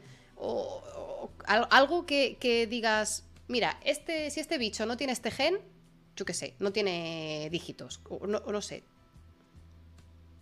Bueno, y si el no se expresa, no hay dígitos. Por ah, ejemplo, hay eh, ratones, eh, de ratones que, bueno, el SOX9 eh, es fundamental para que haya dígitos. Y, entonces si, si no se expresas o se expresas muy débilmente, se queda, mm, en, primer lugar, no se desarrolla la pata mm, totalmente y se queda sin dígitos, porque es, es lo que, que, regula dónde se van a formar los huesos y de consecuencia los dígitos. Y, y además SOX 9 eh, se ha visto, es algo que si quieres te, puedo mostrar que estoy estudiando, eh, todavía no tenemos nada publicado porque es algo muy preliminar, está eh, conectado, relacionado con la formación de, los vasos sanguíneos en las extremidades. En plan, tú piensas, bueno, claro, para crecer cualquier órgano, para crecer más de 2 milímetros necesita un sistema vascular, y igualmente nuestras manos. Y entonces, claro, pienso, bueno, las manos es un sistema vascular que se va formando y, y va robando toda tu mano y poco a poco, como necesitas más nutrientes, creces. Lo que, que, es muy fuerte es que el cómo se, se, se desarrolla ese, ese sistema vascular, mm, ahí el SOX9 también Mm, mete la pata y, y, sirve para regular estas cosas. Si quieres, te, así te muestro. Eso es algo que... Ah, a ver, no lo tengo un segundo. Y que eso también te, va a explicar cómo tú quieres ah, resolver una pregunta y cuando intentas resolverla te das cuenta que te salen, te salen otras y, tu proyecto se va a toda otra... La, la ciencia ah. es lo que tiene la ciencia. Mm, mm, mm, Compartir aquí. A ver. Esto, todavía, bueno, estoy cogiendo agilidad, pero no, no, eh, está todo, todo bien, todo, todo funciona bien, no te preocupes. Eh, bueno, una de las cosas que mm, también que, a mí me gustaba investigar cuando me uní eh, al lab del, uh, del INBL de James era mm, usar matemática y biología para entender cómo se forma el sistema vascular. y, como tú puedes ver, claro, cuando... Y, claro, y, siempre en las extremidades. Y, ahí se ve que cuando las, las extremidades empieza a crecer, hay como una red uniforme de, de vaso sanguíneo, poco a poco va creciendo y, empieza a, tener algunas características que se repite en, todo, en todas las extremidades y en todos los animales, los, los, mamíferos, es que eh, en el centro hay, hay una vena, una arteria bastante grande que se llama arteria central, hay una vena que está alrededor y, bueno, y poco a poco crece y se forma esta red de, de vaso sanguíneo. Y entonces lo que me gustaba, la, mi idea era, yo quiero investigar, estudiar ese fenómeno y el por qué se forma así y, y etcétera. Pero entonces, bueno, empiezo a leer, empezamos a hacer experimentos y y todas esas cosas. Y, y, algo muy curioso se ha visto, que si tú miras, uh, mira estos aquí, se ves en, en, lo que es como rosa o ese color más o menos rosa, son los, vasos sanguíneos. Y lo que, lo que es verde es SOX9. Y, y entonces, bueno, aquí no, no, no, es, no hay nada de de extraordinario. Hay las extremidades que está creciendo y hay una red uniforme de, de vaso sanguíneo. Pero cuando mm, continúa su crecimiento, hay estas cosas que mm. es bastante sorprendente. Lo que es verde es SOX9 y, y los otros son la, los vasos sanguíneos. Y lo que es muy curioso es que se puede ver que donde se expresa el gen SOX9 no hay vaso sanguíneo. y, hay, mm, y se puede ver que es como mm, totalmente on en, eh, off. Pero no es que no hay vaso sanguíneo. Ahí había vaso sanguíneo, se empieza a expresar el SOX9 y esos vasos se van. Y, y, es totalmente contraintuitivo porque tú piensas, si los dedos necesitan crecer, claro. ¿por qué se van, se van, se va se van los vasos sanguíneos? Y, y, resulta que, claro, para, para, para hacer que los huesos se forman, necesitan un tiempo de, de hipoxia, de, de, falta de oxígeno. Y de hecho, se, se verá, no tengo ahora, no tengo una imagen, pero se ve que cuando después los dígitos empiezan a desarrollarse más, los vasos sanguíneos vuelven a los huesos para, claro, para, para irrogarlo. Y, y entonces esto era muy curioso porque, claro, tú ves esa imagen y es clarísimo. Y dices, donde hay SOX9, mm, los vasos sanguíneos han, hecho algo como una regresión y se han ido. ¿Y por qué? ¿Y cuál es el, el mecanismo que hace, hace esto? Y también porque, claro, el SOX9 es un, transcription factor, un factor de transcripción, y entonces no puede él determinar esto, no puede él, como en primera persona, decir a los vasos sanguíneos, uh, tenéis que, ir, que, ir lejos de aquí. Y entonces, claro, mm, la idea de estudiar el, cómo se forma la, cómo se desarrolla el sistema vascular se ha trasladado a, a, decir, yo quiero entender por qué cuando se, forma, se, se expresa SOX9 hay una regresión vascular. Y, y claro, y, cómo lo, hacemos? Porque uno de los, mm, de los problemas de, de trabajar con, con ratones es que no se puede, cada uno dice, bueno, tú coge un microscopio y hace un, un, live image, una imagen live de cómo se desarrolla la pata y, y ahí ve lo que pasa en el sistema vascular. Pero en ratones no se puede.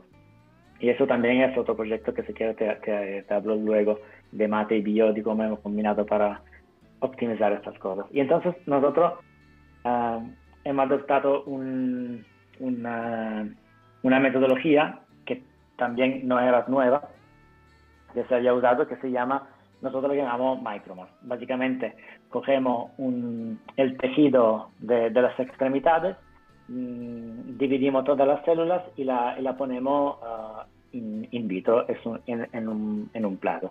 Y entonces básicamente lo que tú tienes es como eh, una gota de, células y, y, son, y todas esas células son la, uh, célula que hay eh, dentro de, de, una extremidad, de, por ejemplo, de un ratón.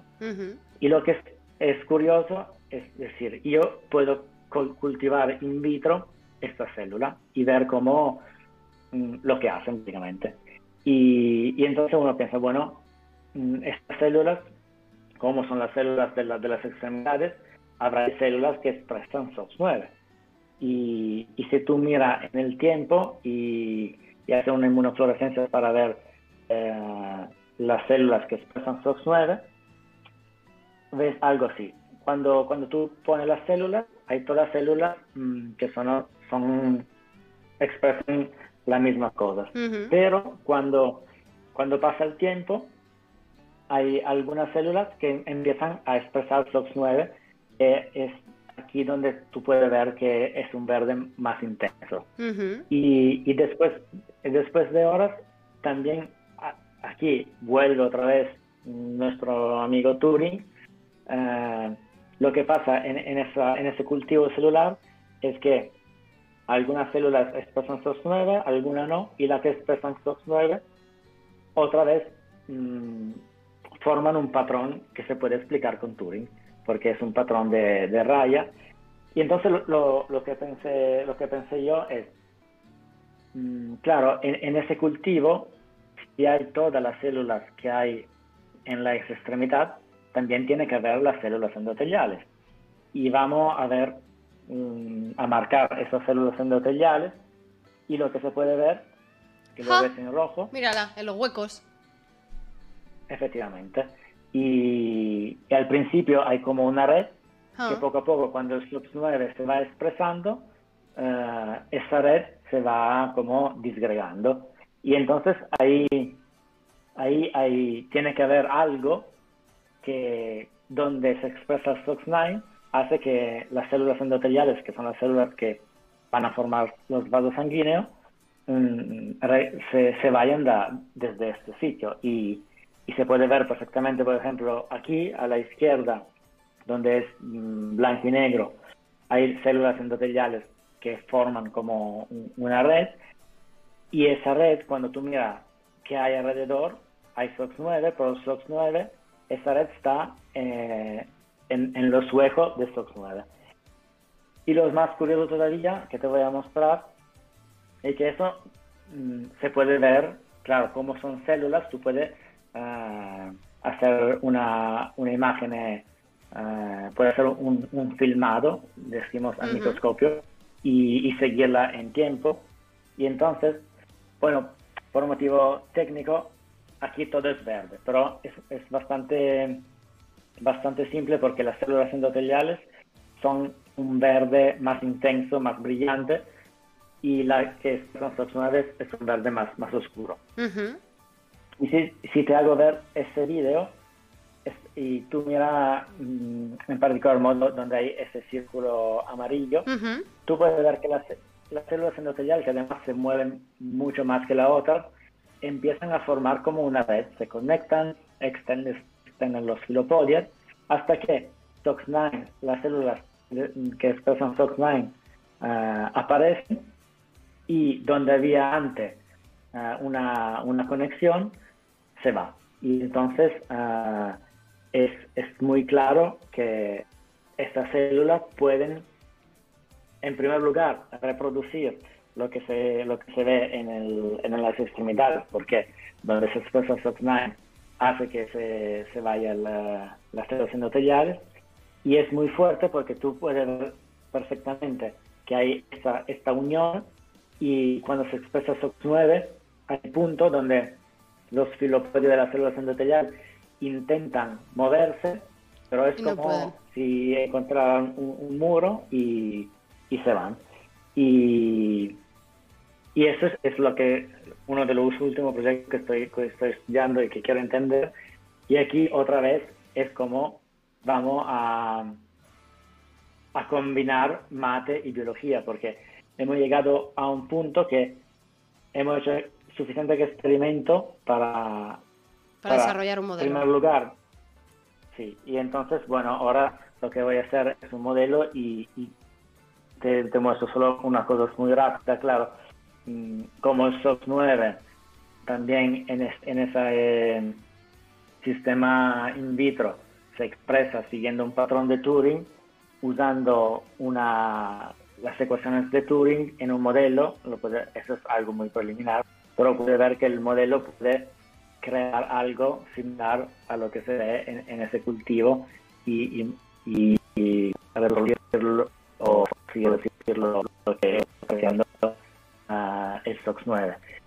Y, entonces, claro, la idea aquí otra vez es combinar las dos cosas y, y entender, intentar mm, averiguar ese fenómeno. Entonces, claro, yo empecé diciendo, voy a, entender cómo se desarrolla el sistema vascular y ahora estoy estudiando algo más, más específico y más mm, que que es muy curioso porque se sabe que es así, porque se ve perfectamente y además, bueno, no soy yo que lo, he visto, pero primero hay, estudios y hay artículos que ya lo han, que lo han demostrado, lo han visto y han, han escrito sobre esto, que hay, este fenómeno, pero todavía no se sabe cómo, esta interacción funciona y, y eso se, volvemos a lo que se decía antes.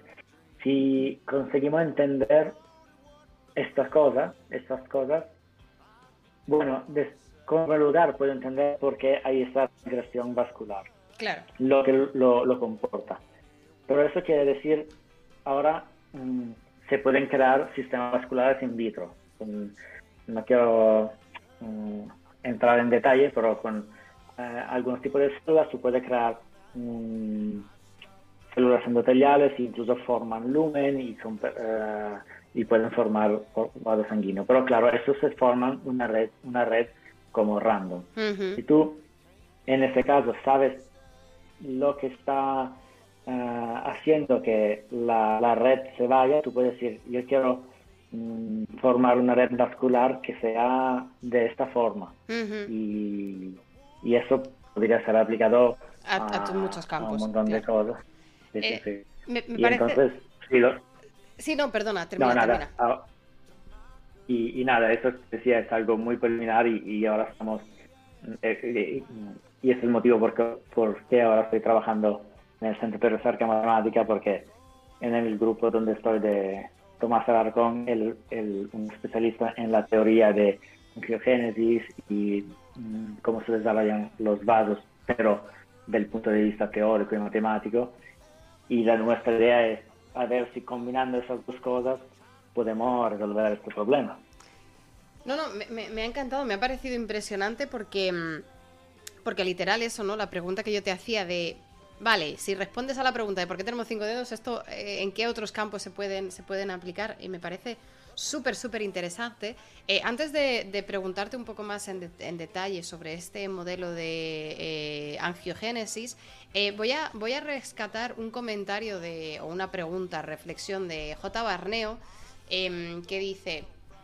Eh, se investiga mucho en retrasar el envejecimiento, no podemos admitir que, no tenemos, que nos tenemos que morir, eh, que es ley natural, y simplemente quiero eh, coger esa reflexión porque hemos hablado de generar nuevas extremidades, hemos hablado de desarrollo embrionario, hemos hablado de, todos estos temas que en parte están relacionados con el envejecimiento, en parte, están relacionados con el rejuvenecimiento, entre comillas. A ver, nosotros, eh, los investigadores, nosotros investigamos muchas veces motivados por eh, querer saber cosas o por buscar soluciones a enfermedades que tenemos. El envejecimiento no es una enfermedad per se, el envejecimiento prematuro, sí, o sea, ¿no? Enfermedades eh, relacionadas con un envejecimiento prematuro, sí son enfermedades. en el caso en el que hay un accidente y necesitas regenerar algo, eso también es un problema que se puede solucionar. Eh, el hecho de que el marketing de las empresas beauty y todas estas cosas hayan cogido el tema de rejuvenecimiento y este tema y lo estén utilizando por su... O sea, quiero decir, nosotros no tenemos culpa de que eh, la conversación general de la sociedad sea vamos a ser jóvenes y, no, y que no nos salgan arrugas. Eh, nosotros no decidimos eso, pero pero sí que el tema que, tú investigas, eh, tanto en regenerar nuevos, nuevas extremidades como rejuvenecimientos, angiogénesis y tal, hay enfermedades actuales que sí se beneficiarían de este conocimiento y el tema concreto de la angiogénesis, eh, yo lo primero que pienso es cáncer. Además de enfermedades cardiovasculares, obviamente, pero una de las cosas que más pienso es cáncer, em, que es un problema actual de enfermedad que nada tiene que ver con envejecer. Y, por eso me ha gustado muchísimo eh, que me hayas enseñado esto, porque eh, me ha sido muy sencillo encontrar la aplicación clínica ¿no? Inmediata de comprender estos patrones de vascularización, porque tú cuando tienes un tumor que, se está desarrollando porque hackea el sistema de vasos sanguíneos y, se, se, empieza a, pues eso, monopolizar toda, toda la alimentación, si tú tienes una estrategia en la que dices, vale, ya sé cómo cortar el proceso de vascularización y es metiéndole SOX9 a full al tumor, por ejemplo, ¿no? O inactivando o lo que sea. Al menos combinado con, otras, con otros tratamientos de quimioterapia, por ejemplo, o de cirugías, eh, puedes prevenir una posible metástasis o puedes prevenir un crecimiento de tumor. O sea, que sería súper interesante para, cáncer y para muchas otras enfermedades eh, esta investigación básica, entre comillas, que estás haciendo. Sí, y también lo que decías tú, esto no tiene mucho que ver con el tema que nos mm, vamos envejeciendo y que años después todo mm, moriremos, mm, espero más tarde que, temprano, pero eso también, claro, bueno, todos estos avances, bueno, hacen sí que podemos vivir más, más tiempo, pero eso no, no elimina que el tiempo que tenemos es limitado. Pero lo que decías tú también es verdad por ejemplo, lo de la regeneración. Si yo mm, tengo 20 años y tengo un accidente en coche y pierdo un, brazo eh, y puedo regenerarlo, eso no quiere decir que no me voy a morir mm, cuando me tenga 100, pero los 80 que me restan lo puedo hacer mm, no con una mano sola, sino otra vez con, con dos. Simplemente es, para también mejorar esas cosas. Eso sí, el tema que sí. A ver, que obviamente que si tú realizas una investigación eh, sobre cómo mejorar la vascularización de ciertos eh, eh, tejidos o de centros órganos que en parte se pierde por el envejecimiento, ¿no? Porque también hay algunos órganos que van perdiendo esta vascularización, elasticidad, sobre todo en la piel, ¿no? Eh, obviamente, si tú eh, esta investigación se puede aplicar a una crema para que tengan la piel más tersa y menos arrugas, quiero decir, pues ahí estarán las empresas de skincare que, que, lo, que lo cogen y que bien, pero que no es el objetivo principal de tu investigación y que tampoco tenemos nosotros mucho que decir de, que luego intente vender eh, una técnica científica o no, como la cura contra el envejecimiento. Yo, yo mientras yo esté sana y, pueda hacer mis cosas, eh, las arrugas son estéticas. Eh, poco, poco más. Pero, pero efectivamente, o sea, me parece también una, reflexión interesante, ¿no? Saber el, eh, las posibles aplicaciones o las posibles consecuencias que, que cualquier tipo de investigación puedan tener y, y, también ser, y también ser conscientes de que luego lo que ocurra una vez que están en el mercado, porque no vamos a ir a ti a pedirte explicaciones. Eh, sería, sería poco justo. Em, eh, Giovanni, eh, te, pongo un poco en, contexto. Llevamos dos horas charlando ya. no sé si te habías dado cuenta. y tenemos varias preguntas en el Discord. ¿Qué te parece si echo un vistazo y cojo alguna preguntilla así general eh, sí, dale, perfecto. Sí, vale, perfecto. Que es que yo sé que aquí el tiempo parece que no pasa, pero pasa, llevamos dos horas. A ver, a ver, a ver, preguntitas de Discord. Ojo, cuidado, aquí hay una pregunta polémica ya, ¿eh? Madre mía, yo no quería hacer esta pregunta, pero, pero esta ya es polémica. Eh, nosotros aquí en este canal tenemos muchas veces el debate de qué son las ciencias qué es eh, ciencia, qué no es ciencia, que, eh, pues este debate le tenemos mucho. Y una pregunta de Kirtas eh, dice, ¿crees que la matemática no es, o las matemáticas, no son una ciencia en sí, sino el lenguaje de la ciencia? Y si no es una ciencia, ¿qué es? Pues yo, yo ya te hago esta pregunta y me voy, casi. Bueno, eso es, creo que bueno, es otro problema de lo que es las matemáticas. La, la clásica pregunta cuando mm, te preguntan, ¿tú en qué trabajas? Y tú dices, yo soy matemático. Y, la siguiente, todos se preguntan, ¿y a qué sirve la matemática? Y, claro, lo que en realidad lo, que te están preguntando realmente es por qué yo he tenido estudiar años estas cosas y ya me he olvidado y nunca la voy a usar. Y, eso también hay ahí hay un, texto de Eduardo que lo explica muy bien. Y, hay dos, dos, dos, teorías ahí. Lo que dicen, la matemática es, es algo que tiene sentido por sí mismo. Es como un, un palacio brillante que no necesita Ah, nada más y es mm, como la belleza, es como la poesía. ¿Por qué sirve la poesía? ¿Por qué sirve la música? ¿Por qué sirve la...? y, eso es como la tal. Y, hay otros que se ponen más a la defensiva y, y siempre dicen dos o tres cosas, que son, sin matemática se caen los puentes y, la, y esta es, la, la, primera y, la otra también ahora se, se han dado cuenta que hablan de número primo y eso es para la seguridad de Internet porque han averiguado que los números primos están detrás de la tarjeta de crédito y, entonces la matemática sirve y, eso es lo que te, siempre te contesta si lo pregunta tu profesor de matemática eh, al instituto. Y, y, entonces, ¿qué es? Es una ciencia, es un lenguaje y, y entonces yo, claro, yo estoy en ninguno de los dos, en plan, mm, es una, una, una, mezcla de las dos cosas, porque hay la matemática básica, la matemática esta que se estudia, que es hiper abstracta, que parece que no sirve de nada, simplemente, mm, incluso si no sirve de nada, es, mm, sirve a sí misma.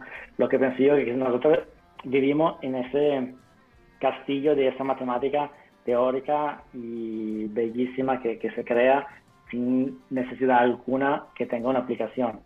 Lo que nosotros podemos hacer y es en todas esas matemáticas mm, hay algo que puedo usar y aplicar para explicar problemas más prácticos.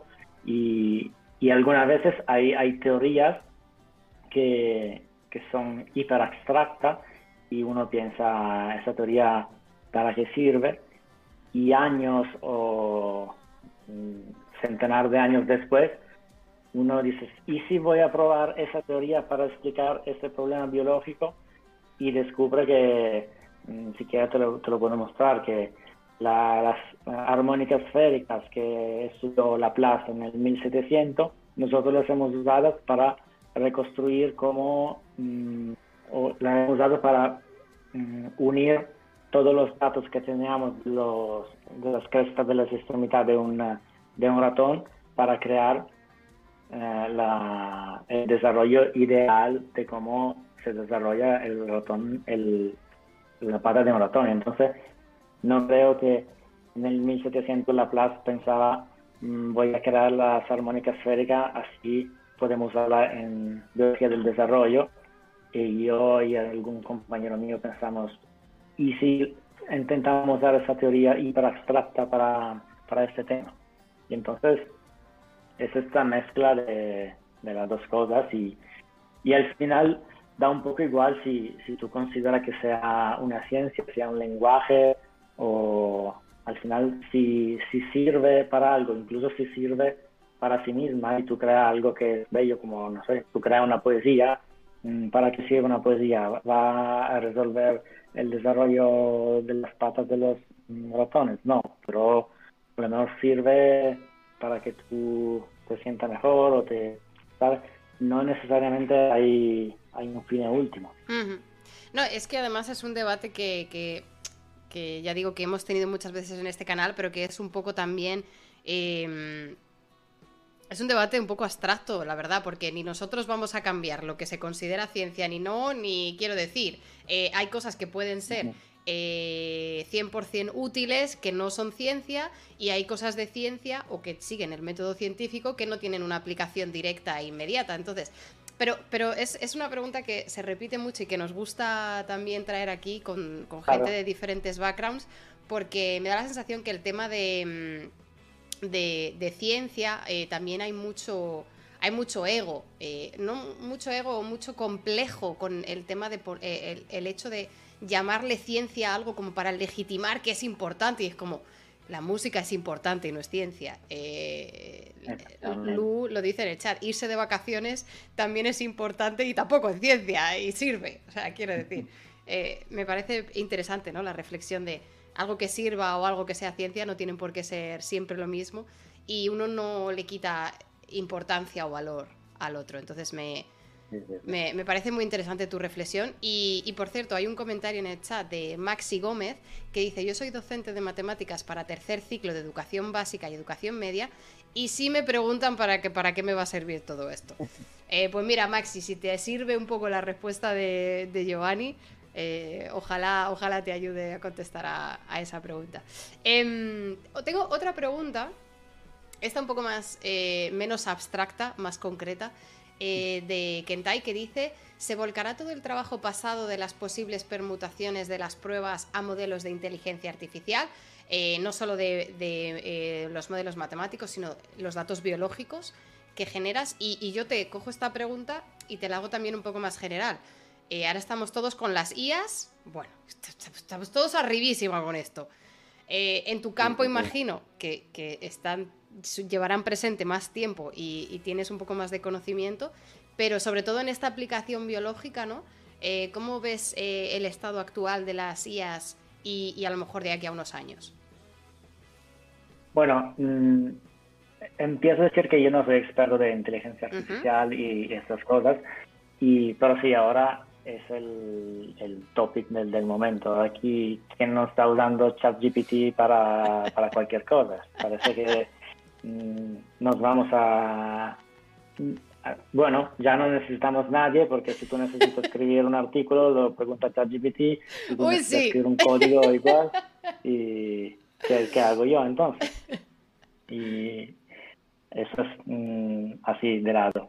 Eh, en nuestro campo sí, eh, por ejemplo, lo que, de hecho te, doy un, ejemplo práctico, lo, eh, los datos, todo el experimento que lo último que, te he mostrado de las células endoteliales que forman un sistema vascular, claro, cuando tú lo ves, mm, entiende, dice, bueno, esas se conectan y forman una red pero tú tienes un montón de estos experimentos y necesitas cuantificarlo, en plan decir, bueno, en los experimentos la red tiene esta extensión, tiene ah, un número de conexión tal, por mm, necesita algo, algo más, más, mm, más cuantificado. Y ¿Cómo se hace eso? De hecho, uno de los proyectos que tenemos en, colaboración con, con, el laboratorio de el Hasselab también a Lembol, es, ellos han, han desarrollado un sistema de inteligencia artificial para hacer como segmentar esa, esa célula y, y, procesar esos datos y entonces mm, poder cuantificar más fácilmente uh, esa, esa red de, de, células que a mí me va a ser súper útil por cuando voy a desarrollar mi modelo matemático para poder comparar las cosas. Y, y entonces sí, la, seguramente nos va a ayudar y nos va a dar resultados. Mm, puede ser mejor, pero seguramente más rápido que, por ejemplo, hacerlo manualmente o hacerlo con, con otras eh, herramientas. Entonces, eh, seguramente en nuestro ámbito es, va a ser o va a tener un, un, rol muy, muy importante. Claro. Y, y siempre e, es el mismo tema, claro yo uso esa herramienta y lo que me genera tengo yo que vigilar que, tenga un sentido. Igual como si yo le pregunto a ChatGPT, eh, hazme estas cuentas o estas cosas y él me pone algo que no es correcto mm, y yo lo uso, no puedo quejarme después que, que es su culpa porque hay que, ¿sabes? O sea, eh, resulta que tampoco en tu campo vas a poner la IA y te vas a ir a, cenar y vas a dejar. O sea, tampoco tú. Oye, pues eh, vaya mierda, ¿no? No, no, no. eh, sí, sí. Por, ahora no. Por ahora no, de momento. Ojalá, ojalá se perfeccionen, ¿eh? Quiero decir, a mí también me interesaría que me, me lea y me escriba papers.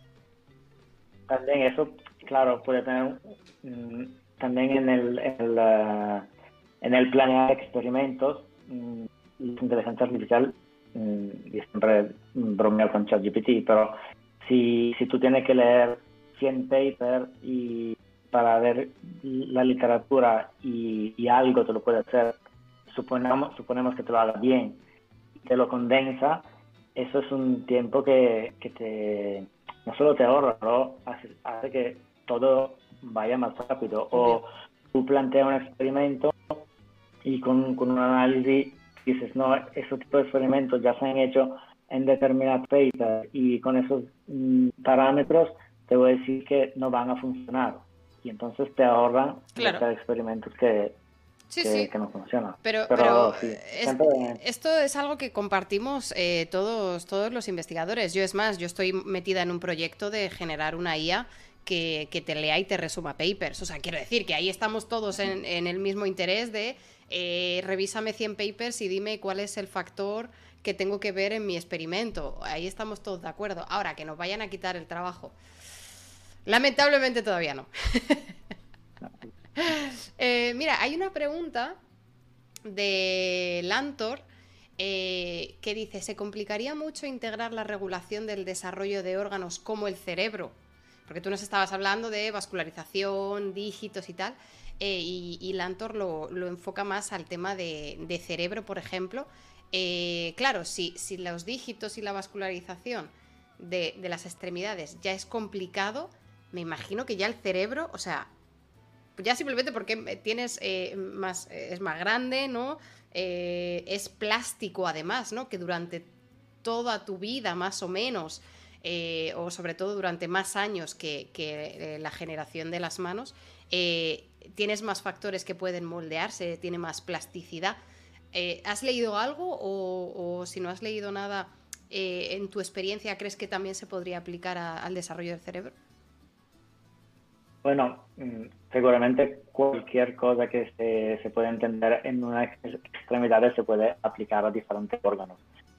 Pero mm, te doy un ejemplo más, más simple del por qué, por ejemplo, en el cerebro va a ser más complicado. Y, y por qué, por ejemplo, nosotros hemos decidido eh, usar las extremidades. Aparte que, bueno, las extremidades se, han estudiado desde muchos años, entonces nosotros podemos mm, usar todo ese conocimiento y partir mm, más, más, como más adelante. Y, pero también lo que, es, mm, lo que nos facilita mucho, mucho es que las extremidades es externa. Y entonces tú tienes la pata de ratón o nuestra mano es externa y es mucho más tractátil o simplemente um, ponerla en un microscopio que un cerebro, por ejemplo. Y, y, además, claro, cuando tú un cerebro lo quitas de su sitio, mm, ya, por ejemplo, pierde toda su, funcionalidad y al mismo tiempo tú no puedes decir, yo voy a estudiar un cerebro de, de un ratón mm, porque el ratón se muere y simplemente por, mm, por un tema práctico ya es más difícil. Y después todo lo que, decías tú, eso no ayuda. Claro. Mm, incluso, bueno, añade, sí, sí. Añade dificultad, claro, claro. Em, hay una pregunta de Javi, que, que eh, más conocido en Twitter como eh, los dados de Laplace, em, que, que, es matemático, y pregunta si los modelos que nos has estado enseñando, sobre todo de la angiogénesis, si son eh, modelos no lineales. Pregunta, pregunta Javi. No, yo no entiendo esta pregunta, ¿eh? yo, la leo tal cual. Eh, bueno, lo, lo que lo que, nuestra idea para, hacer un modelo de, esos dos factores, uh, SOX9 y uh, células endoteliales, mm, básicamente usamos uh, ecuaciones de Mm, reaction diffusion, mm, reacción difusión, y, la idea es usar un modelo a la, gente eh, para lo que son las células. Y, y el lineal no lineal, la verdad que mm, todavía estamos empezando, entonces ambas las cosas son posibilidades, pero estamos a, a un estadio todavía muy preliminar y sobre todo del modelo matemático. Desde el punto de vista experimental, ya tenemos muchos datos, pero el punto de vista del modelo matemático estamos allá en la fase, no, en la fase, no que estamos jugando con, con diferentes ecuaciones, más estamos probando diferentes opciones y, todavía no hay descartado nada. Vale, vale, entiendo, entiendo, entiendo. Eh, muy interesante, muy, muy, muy, muy interesante.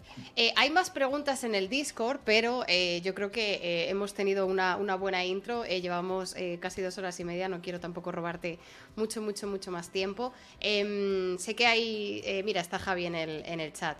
y, tiene, tiene más, más preguntas, pero os invito a charlar de esto si, si Giovanni, si tú quieres y si Javi quiere, también en el Discord para, poder eh, acceder a ellas más tarde. Eh, luego te, enseñaré eh, cuando terminemos la llamada y todo, te, indico dónde están recogidas todas las preguntas. Si quieres y te apetece, son tuyas, puedes contestarlas o utilizarlas en, en lo que consideres correcto. Y, si te parece bien, te voy a hacer la, la, última pregunta que le hago también a todas las personas que pasan por aquí, Em, que no tiene nada que ver con la ciencia, o si tú no quieres, no tiene, no tiene que ver con la ciencia, y es si nos puedes dejar una, mm, una recomendación literaria, audiovisual, eh, poética, artística, creativa, eh, de lo que quieras, eh, que, que, a ti te marcara mucho o que, o que te guste en especial por cualquier motivo. Eh, eh, esta es la parte creativa y artística de, la charla. Si quieres dejarnos aquí una recomendación para el chat. Bueno, mm, también no sé, nunca sé si dejar algo demasiado científico o, menos, pero por ejemplo, el paper de, de Turing que enseñé antes, lo de la morfogénesis, es algo, bueno, porque le gusta el tema o también tiene también la, las herramientas para, para, entenderlo o no, porque también no, no hay necesidad de entender todas las ecuaciones porque también él explica lo que quiere hacer. Ya si tú, si yo no, no tengo el conocimiento para entender determinadas cosas, eso podría ser algo, ah, algo muy interesante. y, y, también, bueno, todo lo, lo que publicamos nosotros en nuestro lab por mi punto de vista es interesante. Así que podría ser algo, algo para leer. Pues eh, ahí, ahí lo tenéis. Eh, para la gente que, le interese el tema y que, y que, quiera, tenga conocimientos o quiera aprender un poquito, un poquito más de esto, eh, tenemos este High Scientific Level de recomendación. Y, y, algo así para todos los públicos que, que, digas, pues mira, la última serie que he visto me ha gustado, o el último libro que he leído, o Claro, es que muchas veces nosotros, yo hago esta pregunta siendo consciente de que a veces los investigadores acaban con poco tiempo libre para eh, leer mil libros y ver mil series, pero no tiene por qué ser reciente. ¿Algo, ¿Alguna peli que te gustara o algún libro que te gustara que, nos puedas recomendar? Bueno, la última serie que estoy viendo ahora es, mm, bueno, se llama The Last of Us. Ah, sí. sí, que eso también tiene algo un poco científico porque lo del, de los hongos y, y ahí también se abre todo otro tema del que no bueno no quiero entrar pero mm, bueno ahí es ciencia ficción pero hay también algo que, que tiene sentido. Sí sí. Y bueno no sé cómo, cómo, cómo va porque no se ha acabado pero parece interesante lo que he visto hasta ahora Sí, eh, precisamente eh, de la serie esta, de Last of Us, eh, nosotros hicimos un streaming hace un par de semanas donde analizamos los tres primeros capítulos desde el punto de vista científico, vimos que especies en la naturaleza tienen estrategias similares y cómo de realista ¿no? sería. O sea que, esta es una serie que ya incluso en este canal muchos de ellos la, siguen. y, y que incluso con este punto de vista, con este eh, detalle científico que la hace un poco más interesante para los que estamos relacionados con la ciencia, pero que si no, que también está muy bien la serie. A mí me está gustando. Visualmente me parece una delicia.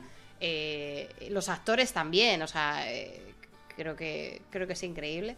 Y, y, no todo es ciencia en esta vida, ¿no? Exactamente. Exactamente. Oye, pues, eh, pues nos quedamos con estas eh, recomendaciones. Eh, de nuevo te doy las gracias por venir aquí y por acceder con tan poco tiempo de, de, de, aviso, ¿no? Con, tan poco tiempo de margen. He aprendido un montón, lo he entendido más de lo que yo pensaba, creo. eso es mérito tuyo únicamente, que lo has hecho accesible y con un montón de vídeos espectaculares. Em, y nada, de verdad, muchísimas, muchísimas gracias. Ha sido un placer. Eh, te dejo, eh, si quieres lanzar un mensaje a la gente del chat o, unas, eh, una, el take home message que se dice, ¿no? Este, esta clave para que la gente se lleve, es todo tuyo. Bueno, en primer lugar, gracias a ti y, al público para, para, asistir y a ti también para darme esa oportunidad para hablar de ciencia no siempre a nivel súper técnico, a, un, nivel que más, mm, más tranquilo y, más claro que también sirve a mí para, para, aprender cómo explicar determinadas cosas y también para explicar determinadas cosas necesito antes haberla entendido bastante bien y, y es muy interesante charlar de ciencia como si fuera cualquier cosa, no necesariamente necesita conocimiento mm, muy elevado para mm, hacer esta, esta conversación. Y, nada, el take home message, mm, también la, clásica pregunta que al final las matemáticas sí parecen muy abstractas y, y lo es, pero también puede servir para, explicar muchas cosas y, combinada con la biología, bueno, es un, combo que, que, nos va a ayudar seguramente a, resolver un montón de cosas. Y, entonces ya eso, la gente del instituto que, que pregunta por qué tengo que estudiar matemática, a lo mejor tienen alguna respuesta más. Yo, yo creo que sí, ¿eh? yo creo que después de la charla de hoy, si, si todavía queda alguno de esos profes eh, que estaban antes por el chat, yo creo que, que, les tienen ganados a sus alumnos si le contestan algo de lo que nos has enseñado, porque flipante es un rato. Eh, pues nada, lo dicho, muchísimas gracias. Estamos en contacto a través de, del Discord o a través de las redes. Y, nada, que tengas eh, muy buena tarde. Nos vemos eh, quizás en, otro, en otra charla, en otro día. Y, de verdad, muchas, muchas gracias. Gracias. Chao. Chao. Eh, un aplauso